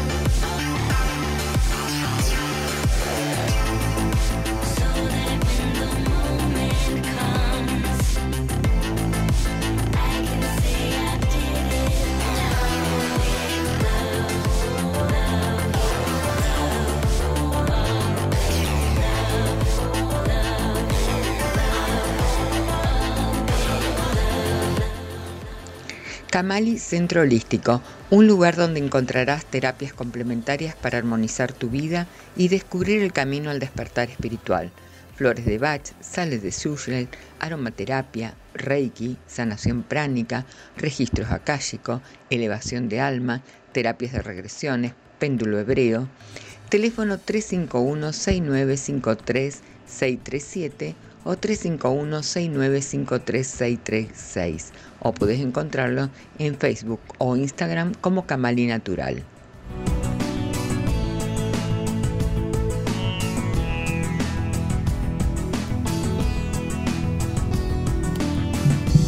Esta charla sigue. Que estuvo re interesante Estuvo re acá afuera. sí. Vos te, te- te agarraste, haces la entrevista en Sí, la pausa. Ay, no, pero ahora lo vamos a volcar porque es muy interesante lo que estábamos hablando acá con Gaby. Eh, sí, es copado el tema este. Eh, porque yo le decía a Gaby recién que encontrar el propósito de la vida de uno, eh, creo que el 70-80% de las personas no lo encuentra fácilmente. ¿Es así o no? ¿Cómo Sí. trabajas vos en esos casos? Eh, es tal cual. Yo tuve el, el gustazo de trabajar este año mi propósito con Pilar. ¿Qué Eh, Pilar? Pilar Orgaz. Ajá, la Está bien el conocemos. apellido, Sí, ¿no? La sí. conocemos. Eh, o sea, fui a un taller con ella, después hice una sesión y eh, creo que en el taller la pregunta que hizo es, ¿qué haces cuando haces lo que haces? Porque en ¿Qué realidad cuando haces lo que, lo que haces. Entonces, yo me di cuenta que a mí me fascina dar clase de tenis, pero en realidad yo no enseñaba tenis. A mí lo que me gusta es hablar con la gente. Entonces, es acompañar y escuchar y preguntar. Y, eso es lo que más me conecta a mí con, en realidad, con el propósito. Después, cuando fui descubriendo mis, mis habilidades, por ejemplo, a mí me fascina mucho escribir, soy muy creativa. Y, y- y en este último tiempo, cuando lo empecé a, cuando empecé a descubrir, es como que mm, todo empezó a parecer mucho más fuerte. Es decir, hoy tengo la capacidad de ponerme a escribir y me conecto in- eh, automáticamente con, con mis emociones y con lo que me pasa y, con, y, y escribo sin, sin esfuerzo. Eh, o cuando tengo que desarrollar una charla me fascinan los procesos creativos. Eh, O sea que un propósito tuyo sería la comunicación, Sí, sí. más que el... Y la guía. Sí, por ahí, bueno, yo me acuerdo que eh, el año pasado Andrea me decía que yo era muy disruptiva y en realidad es así, a mí eh, las cosas, normalmente no hago las cosas como las hacen todo el mundo, pero no porque esté bien o esté mal, porque siempre estoy buscando la vuelta para hacerlo de otra manera. Eh, y siempre con una manera que tiene que ver conmigo, o sea, esto de, por ejemplo, la mirada sobre los emprendedores, sobre los jugadores, tiene que ver con cómo lo vivo yo, cómo lo viví yo. Claro. Eh, porque en cierta manera yo también soy, emprende yo soy emprendedora. Toda mi vida fui, trabajé por mi cuenta y ahora ya no trabajo más como profe tenis y emprendí en este mundo del coaching. Y, tiene que ver con, eh, con la conexión que tengo con mi propósito. Yo me acuerdo cuando me recibí, de, cuando certifiqué en la escuela de coaching de, de acá de Córdoba, Jimena, que es una de las que hoy es directora de todas las escuelas en Sudamérica, ella me decía, mantenerte conectada con tu propósito. Yo decía, bueno, pero ¿cómo es eso? Y, tiene que ver con ir descubriendo qué es lo que uno hace mejor o qué es lo que hace cuando normalmente eh, hace. A mí me encanta escuchar a la gente y me encanta también en cierta manera contarle lo que a mí me pasa para inspirar. Y no inspirar porque soy... oh, no, no, porque y tiene que ver un poco con lo que te decía de recién. Yo el año pasado entrené mi mundo emocional y conecté con mi vulnerabilidad. Y empecé a escribir. Y, y no muchas veces escribo cosas buenas, porque cuando uno se empieza a descubrir, lo primero que aparece no es tan bueno. Es mucho Eh, más difícil que aparezca Pero lo bueno. yo, te- yo siempre digo, si yo trabajo con adolescentes y quiero que ellos entren en, en ese espacio de vulnerabilidad donde se empiecen a conectar con ellos, eh, yo tengo que mostrarme vulnerable. Tengo que demostrarle que es- está bueno ser vulnerable. De hecho, eh, la palabra vulnerabilidad siempre nos remite con lo débil. Y no, al contrario. Te, te, a mí me, cuando me hablas de vulnerabilidad, me imagino en esa persona que tiene la flexibilidad para pasar los malos momentos, aprender, es como resiliente. Y hay que tener valentía para desnudar el Sí. alma. Bueno, Brené, Brené Brown define la vulnerabilidad como la, la medida más perfecta del ser valiente, del coraje. Sí. Interesante. Eh, y, y bueno, y el propósito tiene que ver con esto, con estar atento a qué hago cuando hago lo que hago, porque a lo mejor yo soy abogada, pero no es que me guste la abogacía, sino que hay algo en especial que hago cuando atiendo al otro. Y ahí voy descubriendo mi propósito. Y después todo lo que hay alrededor mío, todas mis habilidades, mi forma de ser, mi- mis talentos, tienen que ver con eh, ayudarme a cumplir con mi propósito. Y cuando vos conectás con el propósito, eh, que esto yo le digo a los chicos, a ver, si, si vos querés realmente, tu propósito realmente está en ser tenista, no existe el sufrimiento cuando elegís. Porque es muy común... Todo es tan fácil. Es, es muy común que vos escuchás que dicen, sí, pobre, pero de chico se dedicó al tenis y no disfrutó. No, no, eligió el tenis, pero porque tiene conexión con el tenis. No es que dejó de disfrutar, disfruta de otra manera. Claro. Eh, entonces, eh, como que siempre vemos, siempre tenemos esa conversación de la carencia, sí, pobre, pero no disfrutó su, su, su niñez. El sacrificio. El sacrificio que hizo. hizo. Yo, por ejemplo, Sí. me acuerdo con el Cholo Guiñazú charlando su niñez, el tipo decía, yo disfrutaba ser Claro, niño. Yo claro. disfrutaba agarrar mi bicicleta, llegar al entrenamiento y jugar al fútbol. Y a lo mejor mis compañeros estaban no sé dónde. Pero él disfrutaba su niñez. Sí, no lo padecía. Cuando lo vos padecía. encontrás tu profesión o trabajo de amor, no lo padeces. no. Es como lo que siempre nombro Tesla, lo gasto, pobre. Pero él decía Ah, que, sí, él decía que cuando haces tu trabajo de amor, ¿no es cierto? No hay día ni noche, no hay horas, no hay semanas, no hay meses, no hay años. Se- Incluso se no lo pasa. consideras trabajo tampoco. No, claro, es un Dejas disfrute. de, sí, sí.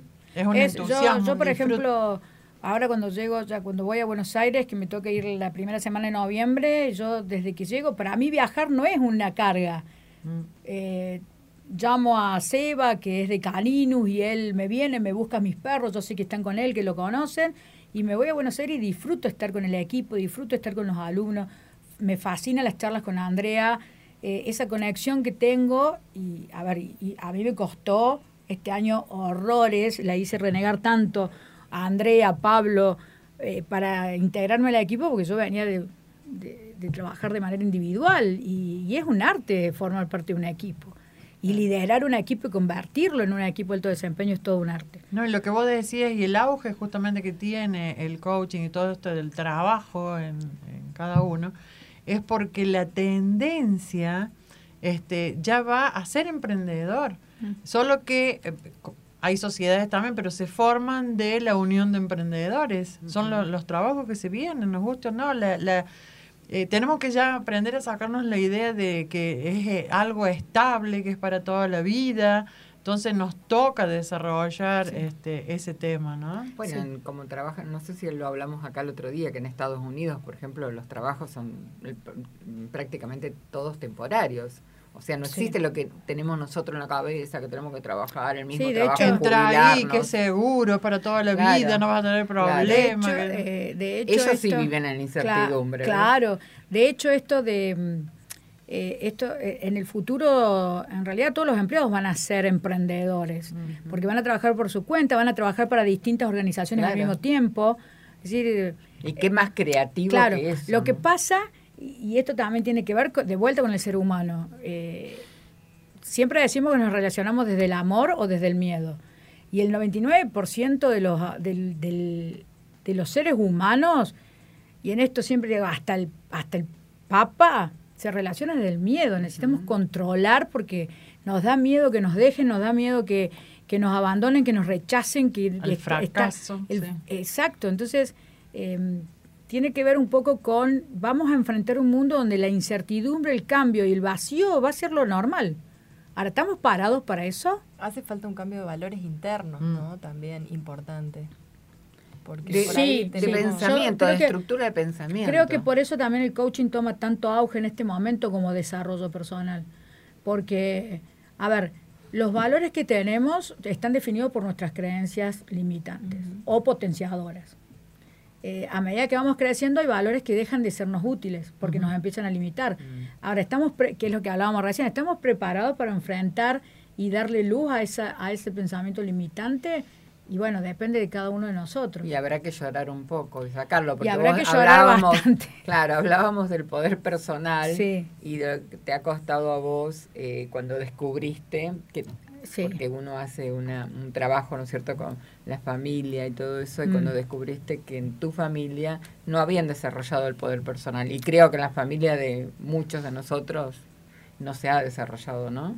Sí, tal cual. Eh, yo le contaba a Mary recién que este año hice, eh, o sea, también, digamos, mi trabajo empezó el año pasado, esto de qué me pasa a mí y, y qué nos pasa como, como familia, ¿no? Con mi clan.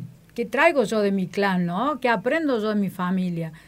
Eh, entonces, me pasaba que cuando me enfrenté con la definición de poder personal, esta capacidad de hacer, me di cuenta de que en mi familia, eh, en realidad, eh, no, no somos de emprender y de hacer, y, y- y hay muchos talentosos en mi familia. Yo reconozco, por ejemplo, eh, que mis hermanos son, tienen grandes talentos, eh, pero tiene que ver con eso. Ta- ¿Estamos preparados para, para enfrentar la incertidumbre?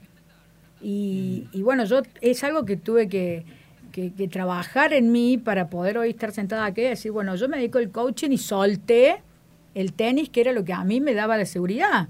O sea, yo hoy eh, tenés que hacer ese paso. ¿Viste como dicen soltar para agarrar? Y bueno, y ahí hay un punto en que tenés que soltar. Y tiene- Terreno conocido. Claro, y tiene que ver con esto, con cuánto yo estoy decidida a, a observarme a mí para ver qué cosas tengo que cambiar para, para crear esa vida que quiero crear y estar en esos lugares donde quiero estar. Yo me acuerdo el año pasado, por ejemplo, eh, es muy graciosa mi familia, pero el año pasado eh, yo, yo siempre llegaba de trabajar a mi casa con una sonrisa. Y mi papá me decía, no entiendo, venís de trabajar, ¿por qué estás riéndote? No, no sé de qué te reís. Porque sí, porque yo disfruto lo que estoy haciendo. Eh, y Y él no lo entendía. Claro, porque... Se supone que tiene que venir cansado, Claro, que porque día se supone- agotador. se supone Y que- con el disquito ese, Claro, que el trabajo es otra cosa. Sí. Y no, yo cuando, cuando entré al coaching me di cuenta que es el espacio que quiero estar, con la gente que quiero estar, eh, y en un espacio que yo me siento feliz. Entonces, yo vuelvo de Buenos Aires chocha, me voy a Buenos Aires fascinada, no me importa si me tengo que levantar, eh, no sé, llego a las 7 de la mañana y estoy todo el día dando vuelta. Eh, aparte me encanta Buenos Aires, pero no sé, me tengo que conectar a las 10 de la noche para hablar con alguien de Colombia y no tengo ningún problema. Claro. Y, y porque lo disfruto. A descubrir entonces el propósito de vida. Sí, Urgente. ¿Qué tenés ahí? Eh, no, me, yo siempre me prendo de algo. Por eso te veía Claro, que estaba. Claro, no, sí, pero en el sentido de eso que ella decía de, de, de esto de hacerse las preguntas correctas, ¿no? Que es mucho lo que hace como guía el, el, co el coach. Sí, Este, importante tomarnos esos momentos de introspección que hoy lo tratamos Hoy lo justamente. tratamos Tan necesarios así sea que pongamos una fecha en el calendario o que tengamos una guía, porque hablamos de las lunas nuevas. Este, No, eso recomiendo que lo vean porque está muy bueno. Claro. Lo que va a salir el, el próximo sábado. El próximo no, Ah, el no, otro. el otro, el otro. Ah. Este, sí, de tomarnos un espacio para conectar con nosotros, hacernos las preguntas correctas en las distintas áreas o escenarios, porque el, el conocernos, ya esto es socrático y remanido, es lo más importante. Bueno, El si conocer cómo funciona. La mayéutica es como el primer coaching, o sea, si Sí. vamos a lo socrático. Sí, sí, Sí, así bueno, es. es. que la idea viene de ahí, de la- mi cliente sabe y tiene todo lo que necesita para lograr todo lo que quiere. Yo a mí no me hace falta darle un consejo. Claro, No, disparar. claro, es, es Solamente dispara. te hago la pregunta para que vos reflexiones. Claro. Eh, por ejemplo, es maravilloso y parece una tontera cuando el cliente viene y te dice, no, porque la verdad eh, me han dicho, no sé, empieza a repetir una palabra. Por ejemplo, es pesado para mí. O quiero lograr confianza, que es algo que normalmente uno escucha. No, porque no tengo confianza. Y vos le empezás a preguntar, bueno, ¿y qué es confianza para vos? Es una pregunta que cae de cajón.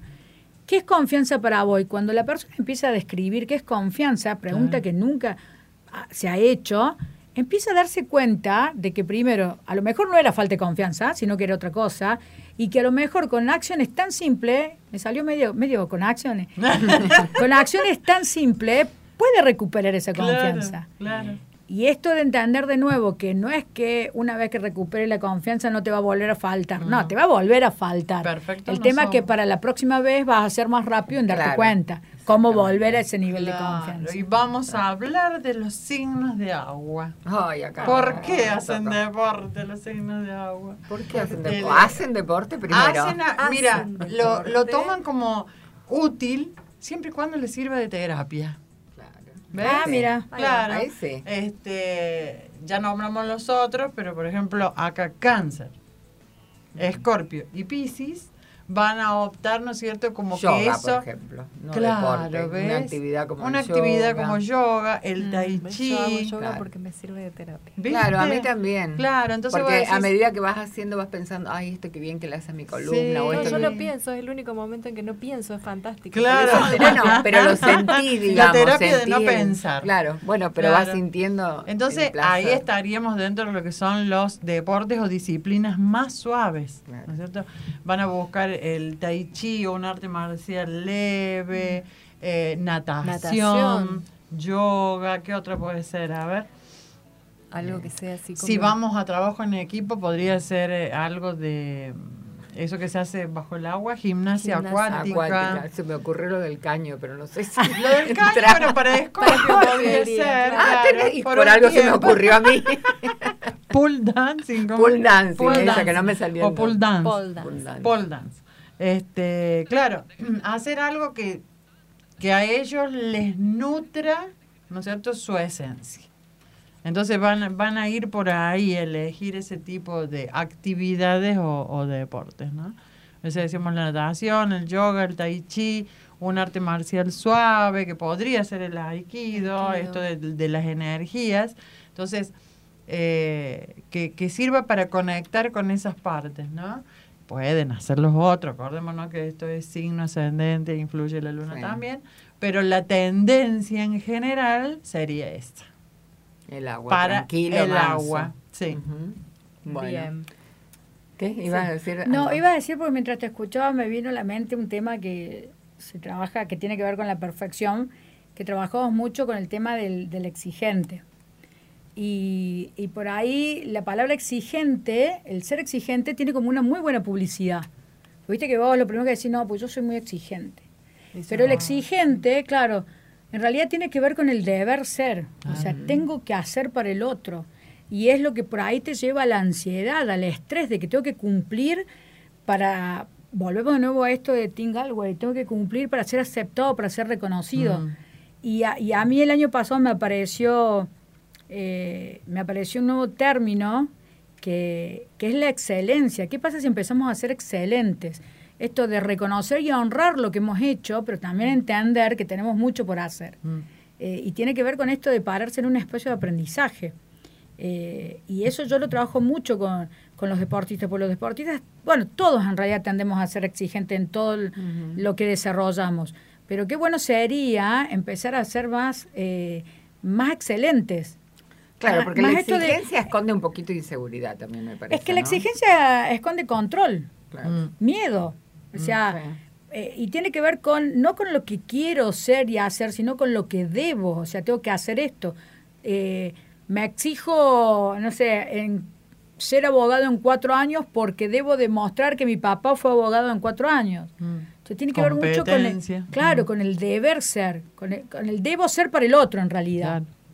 Y a veces... Para que el otro me, auto- quiera, para que el otro me adule, para que el otro me tenga en Claro, cuenta, bueno, para, ¿qué, para qué- que... qué pasa si empezás a hacer un poco más, exce- más buscar la excelencia?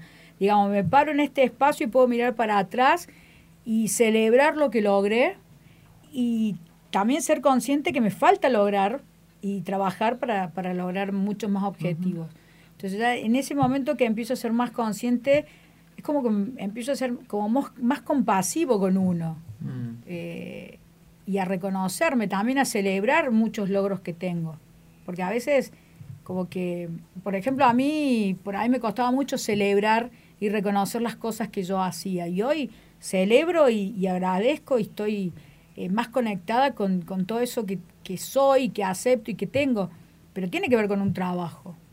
Y hablando de trabajo y que estás diciendo, eh, que en algún momento ya lo dijiste con respecto a los deportes, pero suponte que yo, emprendedora, Sí. necesito, estoy en una etapa de crisis Sí. y necesito coachearme. ¿Cuánto tiempo más o menos? ¿Qué cantidad de sesiones o de entrevistas? No sé cómo lo llamas vos. Mira, nosotros eh, los procesos de coaching son procesos de 10 sesiones.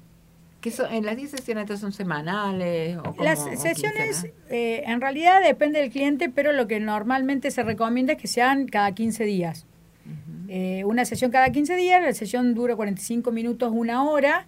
Eh, cada sesión tiene una estructura, digamos, se basa en un acuerdo que está formado por cuatro preguntas que el coach siempre va a hacer y a partir de ahí, en el coaching profesional estoy hablando, el coaching profesional es más pragmático, más esto de acciones y de objetivos y acciones. Y a partir de ahí, de- del acuerdo, se empieza a armar el plan de acción. Y el cliente se va de tu sesión con un plan de acción. El proceso es un tema. Por ejemplo, alguien se puede acercar al coaching porque mm, no se siente bien ponerle o quiere em- emprender eh, otro trabajo. Ese es el tema general. Sí. Cada sesión puede ser que no se hable de eso, sino que se hable de otros temas que le ha pasado, pero que en el fondo está relacionado con el tema Claro. principal.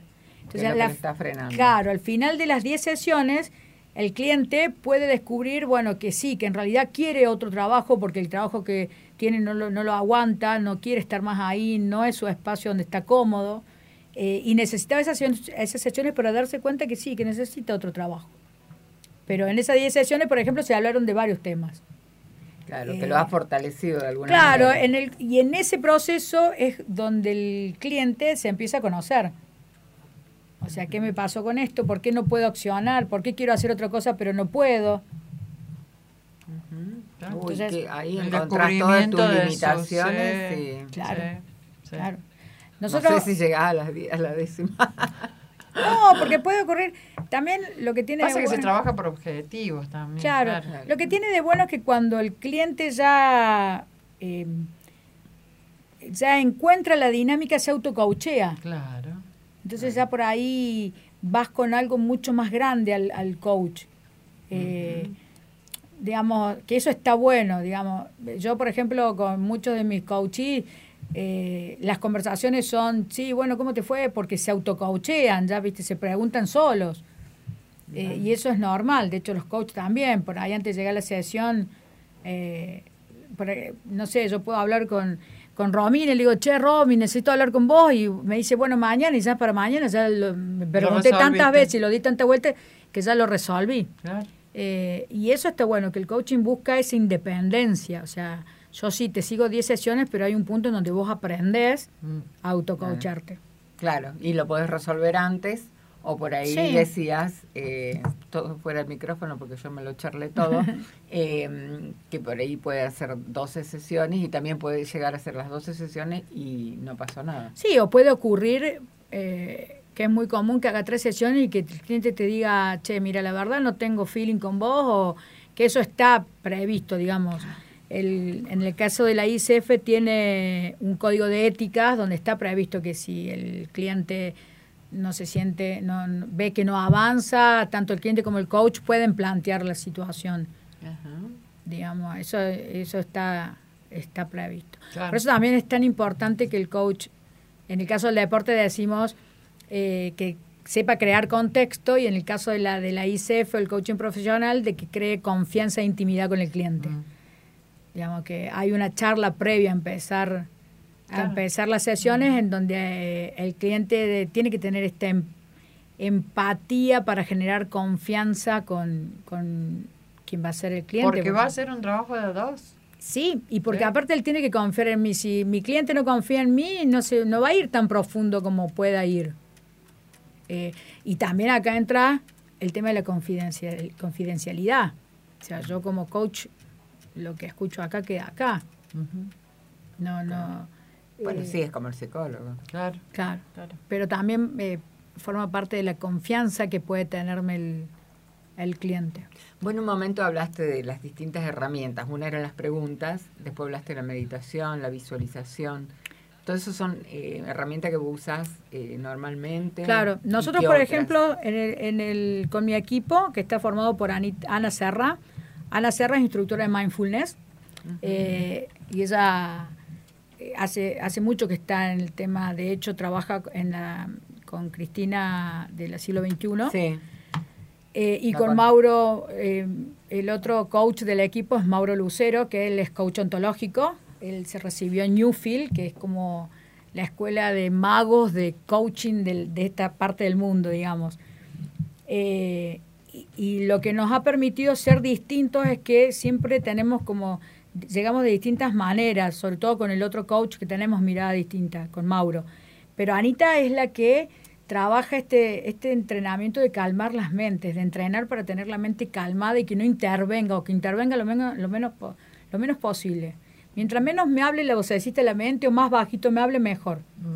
Eh, ¿Por qué? Porque entonces dejo de interpretar, dejo de, de, de hacerme la película, de, de ese relato que en realidad no me deja ser quien quiero ser. De juzgarme. Exacto.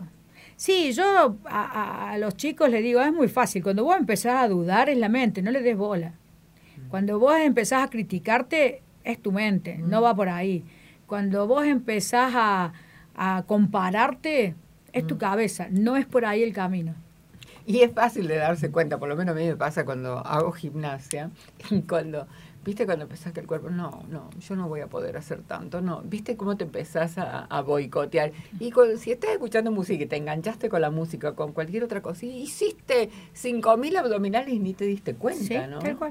Bueno, a mí me, me pasó en el 2017, yo fui a hacer un, eh, fui a, eh, a hacer, eh, a recibirme de facilitadora de Psyche. En realidad yo no sabía que era el Psyche, eh, escuché a alguien de España que era facilitadora de Psyche, bueno, y conecté con Mercedes García, que es instructora en Buenos Aires. El Psyche eh, es un protocolo que sirve para eh, son balances, distintos balances que sirven para fijar creencias o, creencias potenciadoras. Por ejemplo, en una situación yo me siento inseguro, genero una nueva creencia que es en esta me siento seguro y cómodo en esta situación y la fijo. Tiene todo un estudio, obviamente, basado en Bruce Lipton, que me fascina, biólogo, investigador molecular, eh, y basado en toda esta nueva movida de la física cuántica todo, so- todo es energía, a diferencia Claro. de que somos materia, no, todos, todo es energía, entonces todo se transforma. Eh, y me pasó, yo por ejemplo, tenía que ir ese viernes a, a Buenos Aires, un viernes de la noche, tenía que viajar para estar sábado y domingo en Buenos Aires. Y cuando tenía dos días antes, tenía todo, todo arreglado. Resulta que justo en ese momento había comprado a, a España un curso de Tony Nadal, que me salió en dólares, le había pedido la tarjeta a mi hermana, le, le explotó la tarjeta. y el jueves me habla mi hermana y me dice, che, te entró el segundo pago, imagínate en dólares. Y yo, ¿qué hago? O sea, voy a Buenos Aires y hablé. el- claro. la segunda cuota. Y hablé con Mercedes. Entonces me empezaron a pasar, pero vos sabés que no lo podía resolver. Me prestaron una tarjeta, la tarjeta rechazada. Entonces le digo a Mercedes, mira, yo ya saqué el hotel y saqué el pasaje. Me voy aunque sea a caminar. Y Mercedes me decía, pero a ver, pensalo. Entonces en un momento le digo, ¿sabes qué? Estoy tan enojada que no puedo pensar. Claro. Bueno, me dice, ¿sabes qué? Dormí y mañana hablamos. El famoso la bronca me ciega. Exacto. Y Claro. en un momento ella me dice, esto nosotros le llamamos Indiana Jones, porque son todos los obstáculos que tu mente está poniendo para no hacer lo que vos querés hacer. O sea, yo sabía que tenía que ir a Buenos Aires a hacer ese, ese taller porque yo sabía que me iba a ser útil, pero mentalmente mi, mi inconsciente me puso todas las trabas. Al final, 10 de la noche arriba del colectivo, me llama Mercedes y me dice, eh, que es una divina Mercedes, eh, me dice, mira, ¿sabes qué vamos a hacer? Venite el taller, me lo vas a pagar, pues yo sé que me lo vas a pagar y tal es así, se lo terminé pagando un mes después porque la tarjeta nunca entró. Claro. Eh, eh, y son esas cosas que por un lado la mente se va poniendo obstáculos, pero por otro lado aparecen estas personas que te dicen, no, es lo que tenés que hacer, vení, hacelo. Y esto pasa cuando uno se conecta con lo que vino a hacer. Claro, que es lo que hablábamos Claro, anteriormente, de no juzgar. abriendo los caminos. Y aparece Claro. la gente que necesitas al lado Claro. tuyo. Viste que por ahí vos decís, ¿cómo puede ser? No, sí, esas, esas personas están ahí para, así como todas están para ayudarte, porque hay quienes te ayudan haciéndote evolucionar. Y hay quienes te ayudan. Muchos con dolor y otros Claro. no. Y otros te ayudan guiándote, abriéndote el camino, diciendo cuando estás en plena oscuridad te ponen la lucecita para que sepas Ujú. por dónde ir. Ahora cuando estás atento y cosas, es fascinante. Sí, ¿no? te aparecen- Porque es como las hadas que están alrededor. es como y estar en. Disneyland, Sí, ves los- todos cual. los juegos y todo lo, y querés entrar Sí. a todos los juegos. Sí, Exactamente, esa es la sensación que te produce. sí, sí, tal Sí, cual. ¿Nos queda algo? De... Sí, Nos pero queda- para el otro bloque no, o ya. pero- Bueno, para el otro vayamos- bloque. Tiene que vayamos- venir Ah. la venta. Da, la ven- ¿hay venta todavía? Sí, la escuela Dale. de medicina.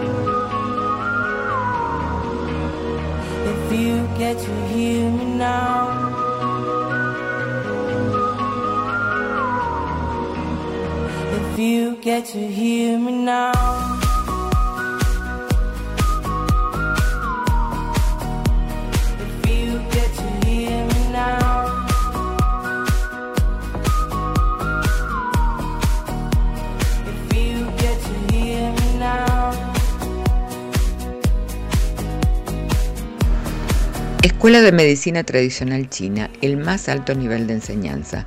Cuenta con el respaldo académico de la Fundación Europea de Medicina Tradicional China y con convenio de colaboración mutua con la Escuela Brasileña Ebramec, participando de la Escuela de Medicina China de las Américas. Escuela de Medicina Tradicional China, Roma 650, Barrio General Paz.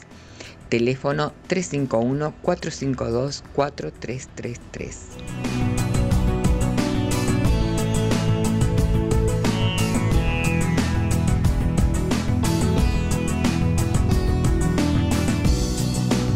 Bueno, y Nori nos están quedando los signos de aire. De aire. ¿Vieron que no quedó Pisces para el último? No, bueno, por fin.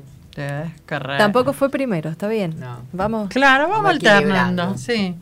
Los signos de aire. ¿Por qué hacen deporte los signos de aire? No sé por qué. Géminis, Libra, Para Acuario. callarse un poco, lo dije. Para sociabilizar. Ay, claro. Ah, Claro, no por era eso- para callarse, sino Claro. todo lo contrario, para encontrar. Claro, imagínate un Géminis callado, no, va a No. ir, dice, si va a la gym, por ejemplo, ¿no? Al gimnasio, a hacer y todo eso, y el grupo no le gusta y se va a ir, se va a ir. Claro, porque necesita estar hablando, comentando sus avances, qué le parece, si está haciendo bien, si está haciendo mal y tal, y comunicar, comunicar, comunicar, este, de bicicleta a bicicleta, Claro. de cinta a cinta. ¿Pero les interesa algo hacer una Mira, actividad? en el caso de Géminis puede pensarlo por salud, en el caso de Libra por estética, en el caso de Acuario, este, porque se tiene que mover de alguna manera y porque va con los amigos. Claro, porque eso lo conecta eh, en su grupo social de amigos. Si mis amigos van, yo también. Entonces, ya más como que lo buscan por esto, ¿no? De sociabilizar. Entonces son muy de la gym, son muy de, de, de vamos a tomarlo a ver disciplinas y deportes como el, el ir al pool, ¿ves? El libriano jugar al ajedrez, donde no esté solito en su casa con alguien, sino que esté en el club de ajedrez. ¿No es cierto? Donde va a ir escuchando, va a ir Sí, me- compartiendo. me, parecía como muy restringido el plano de de jugar un al ajedrez, digamos. Sí. solito en una casa jugando al ajedrez. No, no. Pero como es un juego que le estimula el intelecto, sí, ¿por qué no? Este, pero en un club. Lo mismo Acuario, donde pueda decir, a ver, eh, qué actividades puedo desarrollar acá, amén, de que me haga bien, ¿no es cierto?, la salud. Si bien los de aire no son mucho del tema de la salud, sí le viene bien a Géminis, por ejemplo, hacer algún tipo de, de, de descarga por esto de que viven tan en la cabeza. ¿no? Tan, tan en el pensamiento que le, que le sirve esto de, de- de hacer actividad física. El libriano por, por compartir lo que sabe, por ir perfeccionando, va a preguntar y a su vez va a asesorar. Lo que aprende en ese sentido es generoso con sus conocimientos. Entonces va a compartir lo que va aprendiendo, lo que le va saliendo, lo que va conociendo. Entonces, ellos lo hacen este por hace así. Ya se sintió tocado un Claro, libriano. claro, y bueno, se conoce. y a ellos, como les importa la estética libra, lo más probable es que, que tenga la continuidad de hacer una disciplina justamente por ese motivo. Bueno, pero es el grupo de los OJ, entonces, porque lo que me estás somos, diciendo... somos, el, somos, Claro. somos el grupo de los Jugar al ajedrez, Sí, eso digamos sí. Sí, o ir, o ir para socializar. Claro, para ¿de qué me socializar. estás hablando? Más charlando Mientras- que- Claro, Claro. sería lo secundario, ¿eh? Sí, el claro. tema de la actividad. Lo principal es todo aquello que les estimule la, la mente. Y de ahí en más, O sea, otro digamos, una clase de tai chi donde todos callados sería como un embole. sería No, como una Ahí embole. estaríamos Claro. nosotros. Claro. Ah, ¿sabes qué me faltó agregar para los de agua? La biodanza. Claro. sí. Claro, la biodanza, ahí es donde Claro. pueden también aplicar un pis y su creatividad. ¿Viste? Un, eh, una, un cáncer soltarse. ¿m? Un escorpio mostrar su lado sexy. Claro, porque la biodanza se, se Claro. Para claro. Scorpio eso. burlesque también puede ser una También, también, sí. Así que miren todas las cosas que, que pueden ir saliendo, ¿no? Pero sí, los de aire como que son los más... son más para coachear entonces. en Claro, que se ellos. muevan un poquito, que... Ah, ahí tenés. Por, por una cuestión de, de ser distinto y de que no muchos lo hacen, un acuario, hacer el atletismo, parapente, Ah. ¿viste? Hacer esto, ¿cómo se llaman los que planean sin los planeadores? Todo lo que tenga que ver con la aviación y su aire. No un libriano, por favor, no lo pongan ahí en, en nada que, que produzca vértigo, porque son los enemigos de... de- Hasta hacer volar el, el dron les da vértigo a los librianos. sí. Y bueno, Sí. pero te llamo al aire, ¿no? Eso sería más o menos para completar el tema de los signos y Bueno, y ya sus elementos. completando todo. Eh, ¿Qué nos queda, Gaby? ¿Querés agregar algo de lo que estuvimos hablando? No, pero estuvo bueno porque hemos hablado de todo, hemos Sí. pasado por, los, por los deportistas. Sí. Lo lindo que esto eh, hace que el ser humano trabaje en sí mismo, ¿no? Y Sí. que así poder descubrir sus debilidades y trabajarlas, sus fortalezas y potenciarlas es Sí, muy sí. importante. Sí, Saber conocerse. Sí. Yo creo que es muy importante conocerse y esto de entender que me conozco a partir del otro, ¿no? Porque si yo me aíslo, no- en realidad no termino conociéndome. Me conozco cuando, eh, porque, bueno, charlar con Mary me produce ciertas cosas y ciertas cosas no. Entonces, esto de no decir, bueno, es Mary, sino que qué me pasa a mí cuando charlo con ella que me provoca determinadas cosas. Claro. Entonces ahí empiezo a descubrir esto de, de siempre analizarme a partir de una relación con alguien. Sí, muchas veces nos interesamos tanto en descubrir al otro, lo que piensa el otro, Sí. por qué dijo tal cosa y en realidad de quién más nos tenemos que ocupar es de nosotros. Exacto. Y esto tiene que ver mucho también con la escucha, porque por ahí eh, escuchamos y no escuchamos lo que nos dice el otro, sino que estamos pensando qué contestarle al otro. Y juzgando lo que el otro claro, dice. Claro. Presuponiendo Eh, por qué lo dijo. Bueno, yo a mí una de las cosas que el año pasado me, me sirvió muchísimo entrenar mi mundo emocional fue esto de a empezar a abrirme y dejar de interpretar. O sea, ya el año pasado, claro, los había cansado todo el mundo porque iba y preguntaba, cosa que eh, hasta el año pasado yo nunca, yo nunca hacía. Yo interpretaba y el sufrimiento que te genera la interpretación, porque te- Uh, o sea, te Steven. Spielberg era un poroto lo mío las películas que me hacía. Eh, pero desde el año pasado eh, empecé a darme cuenta que antes de interpretar preguntaba. Y me costaba horrores preguntar, pero iba y preguntaba. Eh, La no- mejor manera es sacarse la duda. Exacto. Es Exacto. preguntando. De ahí en pasa- más si el otro miente es su problema. Claro, pero lo que pasa es que también la pregunta, el miedo que parece cuál es, uy, eh, me irá... A uy, Capaz que, le, rechazar. ca- capaz que le pregunto y me rechaza, capaz que le pregunto y desaparece, capaz que... eh, pero bueno. Siempre o tal vez la pregunta que Siempre. hago no es tan inteligente. Sí, o, sí, o capaz que cosas, pregunto y se me ríen. Sí. Miedos Bueno. a vencer, ¿eh? a trabajar. Exactamente. Sí. Una de las grandes caretas. Mm. Bueno. ¿Qué vamos a tener el Es hora de preguntarte, Mary, qué vamos a ver este sábado. Recuerden que los esperamos en nuestro canal de YouTube y compartimos el estreno, chateamos y eh, descubrimos más temas haciendo- todavía en este por donde pasa la vida que Mary no se acuerda qué es lo que vamos a ver. seña- No, Yo no sé sí. si estoy o sea, sí, vamos a estar cocinando con, Eliana. con Eliana brownie de porotos Hatsuki. Ah, Eh, qué rico. Yo lo probé, riquísimo. Mm. Muy rico. Es más, lo hice. Bien. Bien. Eh, vos vas a estar Completando, hablando. claro. Com- sí, completando. Completando la misión y dones que nos otorgó Dios a cada uno de los signos del Ajá. zodiaco desde lo alegórico. ¿no? Uy, Claro. qué bueno, eso me encanta. Sí, está bueno. Te No sé si le toca a eso. Virgo, ya estuvo Virgo en el otro programa. Ya estuvo. Ah, ya Virgo. estuvo Virgo. Ay, me lo perdí. Lo podés Pero ver lo en ver. YouTube Lo podés ver en totalmente. YouTube. Ah, en buenísimo. YouTube tenemos todos los programas, así que pueden ver. Ah, yo lo veo. Y ahora cuando eh, venga, no este sábado, sino el próximo, que va a estar ella hablando de las preguntas que nos tenemos que hacer cuando la luna pasa por los distintos signos, está muy bueno.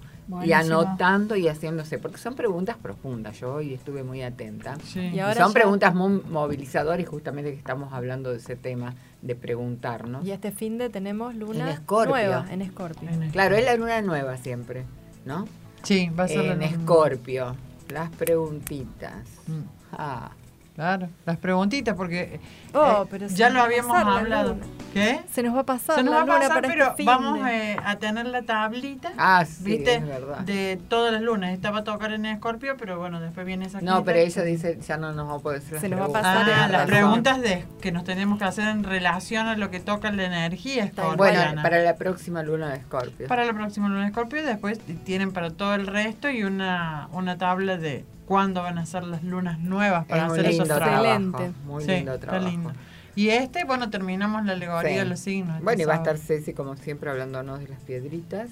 Bien. Y mm, ahí de, vamos a hablar de Feng Shui ambiental, Bien. de cómo eh, arreglar los recibidores, que es todo un tema. Mm. Es todo un tema, los recibidores, la mesita del recibidor, la mía, por ejemplo, cargada de cosas. Y no debería Cosa ser que así. no hay que hacer. Ah, Bien. Claro. Por lo menos una vez por semana o cada dos días hay que ordenar eso. Está bien. Muy bien. Bien. Bueno, va a Carlos estar Paz el viernes. súper interesante. Carlos Paz a las 19 y 30 horas, Canal 2, el viernes. eh, las dos ocasiones para vernos y si no, nos reencontramos nuevamente jueves a las 20 horas por la radio menos pensada. Muchas gracias. Será hasta el próximo jueves. Gracias, chicas. gracias Gaby, gracias chicos. Muchas gracias a ustedes, estuvo muy bueno,